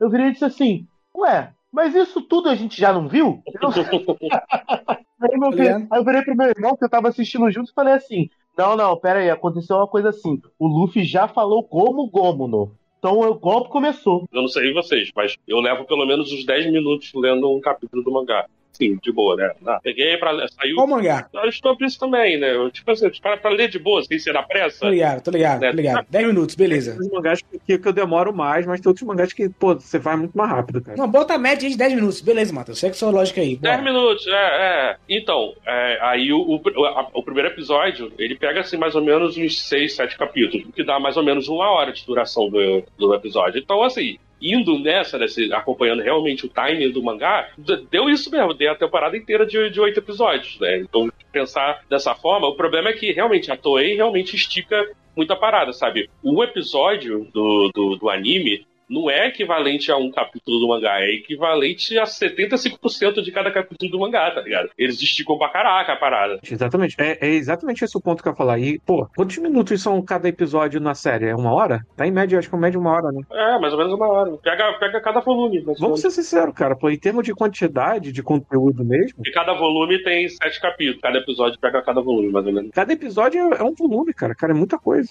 É coisa pra caramba mesmo. Em conteúdo é muita coisa. Eu acho que, assim, eles vão cortar mais coisas. Eu acho, inclusive, que próximas temporadas vão. Eles não vão adaptar, assim, fielmente, que igual essa temporada foi, tá ligado? Que muita coisa é muito fiel mesmo. Eu acho que eles vão começar a dar uma, uma, uma mudada muito alta. Eu acho que isso é meio inevitável, assim. Principalmente porque tem muita coisa em One Piece que, se for fazer um episódio de, de tudo que rola em One Piece, cara, eu não sei o que vai acontecer, tá ligado? Mas se fizerem bem, bem feito, eu acho que a galera vai continuar apoiando. É que a galera tá de sacanagem também, né? Porque a galera ficou reclamando, dizendo que não teve o homem que fica preso no baú. Ah, Óbvio. não. Ah, não, não. Sacanagem, sabe por que eu digo que é sacanagem? Porque esse cara do baú. Ele é One Piece. Esse cara é o One Piece. Sabe, não, esse cara, esse cara, o Oda deu uma entrevista por Akira Toriyama. Ele falou assim: o personagem que eu mais gostava de desenhar esse cara. Ele deu essa entrevista com a Akira e falou: é esse aqui, ó. puta com um barril. Vai tomar no cu, Oda. Porque era fácil de desenhar, né? É, exato, né? Deve ser por isso. Você corno desse Oda. O episódio inteiro, cara, do Bug e, e desse cara do baú, tá entendendo? O episódio inteiro, só dos dois ali. Sim, sim, porque diferente da série, o- as partes do bug ficam separadas demais, assim. Ele cai numa ilha, ele vira aquele mini bug durante um. Tem um arco do mini bug, né? É, uns quatro episódios só disso aí. Ai, caralho. Cara, Não, mas olha só, a gente tá falando é, como que a Toei ficou esticando muito a parada também e tal, criticando muito a Toei, mas tem uma, uma parada que eu tenho que bater palma pra Toei, porque, esse- esses primeiros volumes do mangá, mano, é muito mal desenhado, cara. A Toei fez um Não. trabalho, não, um não, não, não, não. não. trabalho que de tentar Heresia não. Heresia aqui não. Não, não, não, não, não, não, não. Heresia, Ah, eu, heresia. te, eu te mostro, cara. Pô, Heresia, heresia total. Cara, Matheus, tu entrou numa parada que tu se fudeu. O mano. anime também é mal desenhado do caramba também, não é só o mangá, não. Os primeiros. é, mas é isso que eu tô falando. Pô, cara, tá maluco? A arte do Oda no começo é maravilhosa, cara. Não, É uma arte limpa, é uma arte do corpo, sabe? Tudo certinho, tudo bonitinho. Que isso, Matheus? Não, é heresia. Heresia, heresia. Minha heresia. Mas não é só porque depois fica pior que no começo. É Não, bom. não, o começo é maravilhoso, maravilhoso. Ai, ai. Três dias depois. O editor vai ter que cortar essa parte toda. Eu vou cortar isso tudo, eu tô avisando logo, viu? Matheus, eu vou cortar isso aqui tudo, Matheus. Alô, quando você fala assim, o traço de One Piece eu tô cortando, tá? É, não, a gente fugiu muito. Pode cortar a partir dali mesmo. É porque, né, na verdade, só falta encerrar mesmo. Já passou de. Já, já tem mais de duas horas de falando. Eu tô vendo isso aqui, eu duas e meia de podcast, eu vou contar meia hora essa brincadeira. Já é mais fiel do que muito animador de One Piece.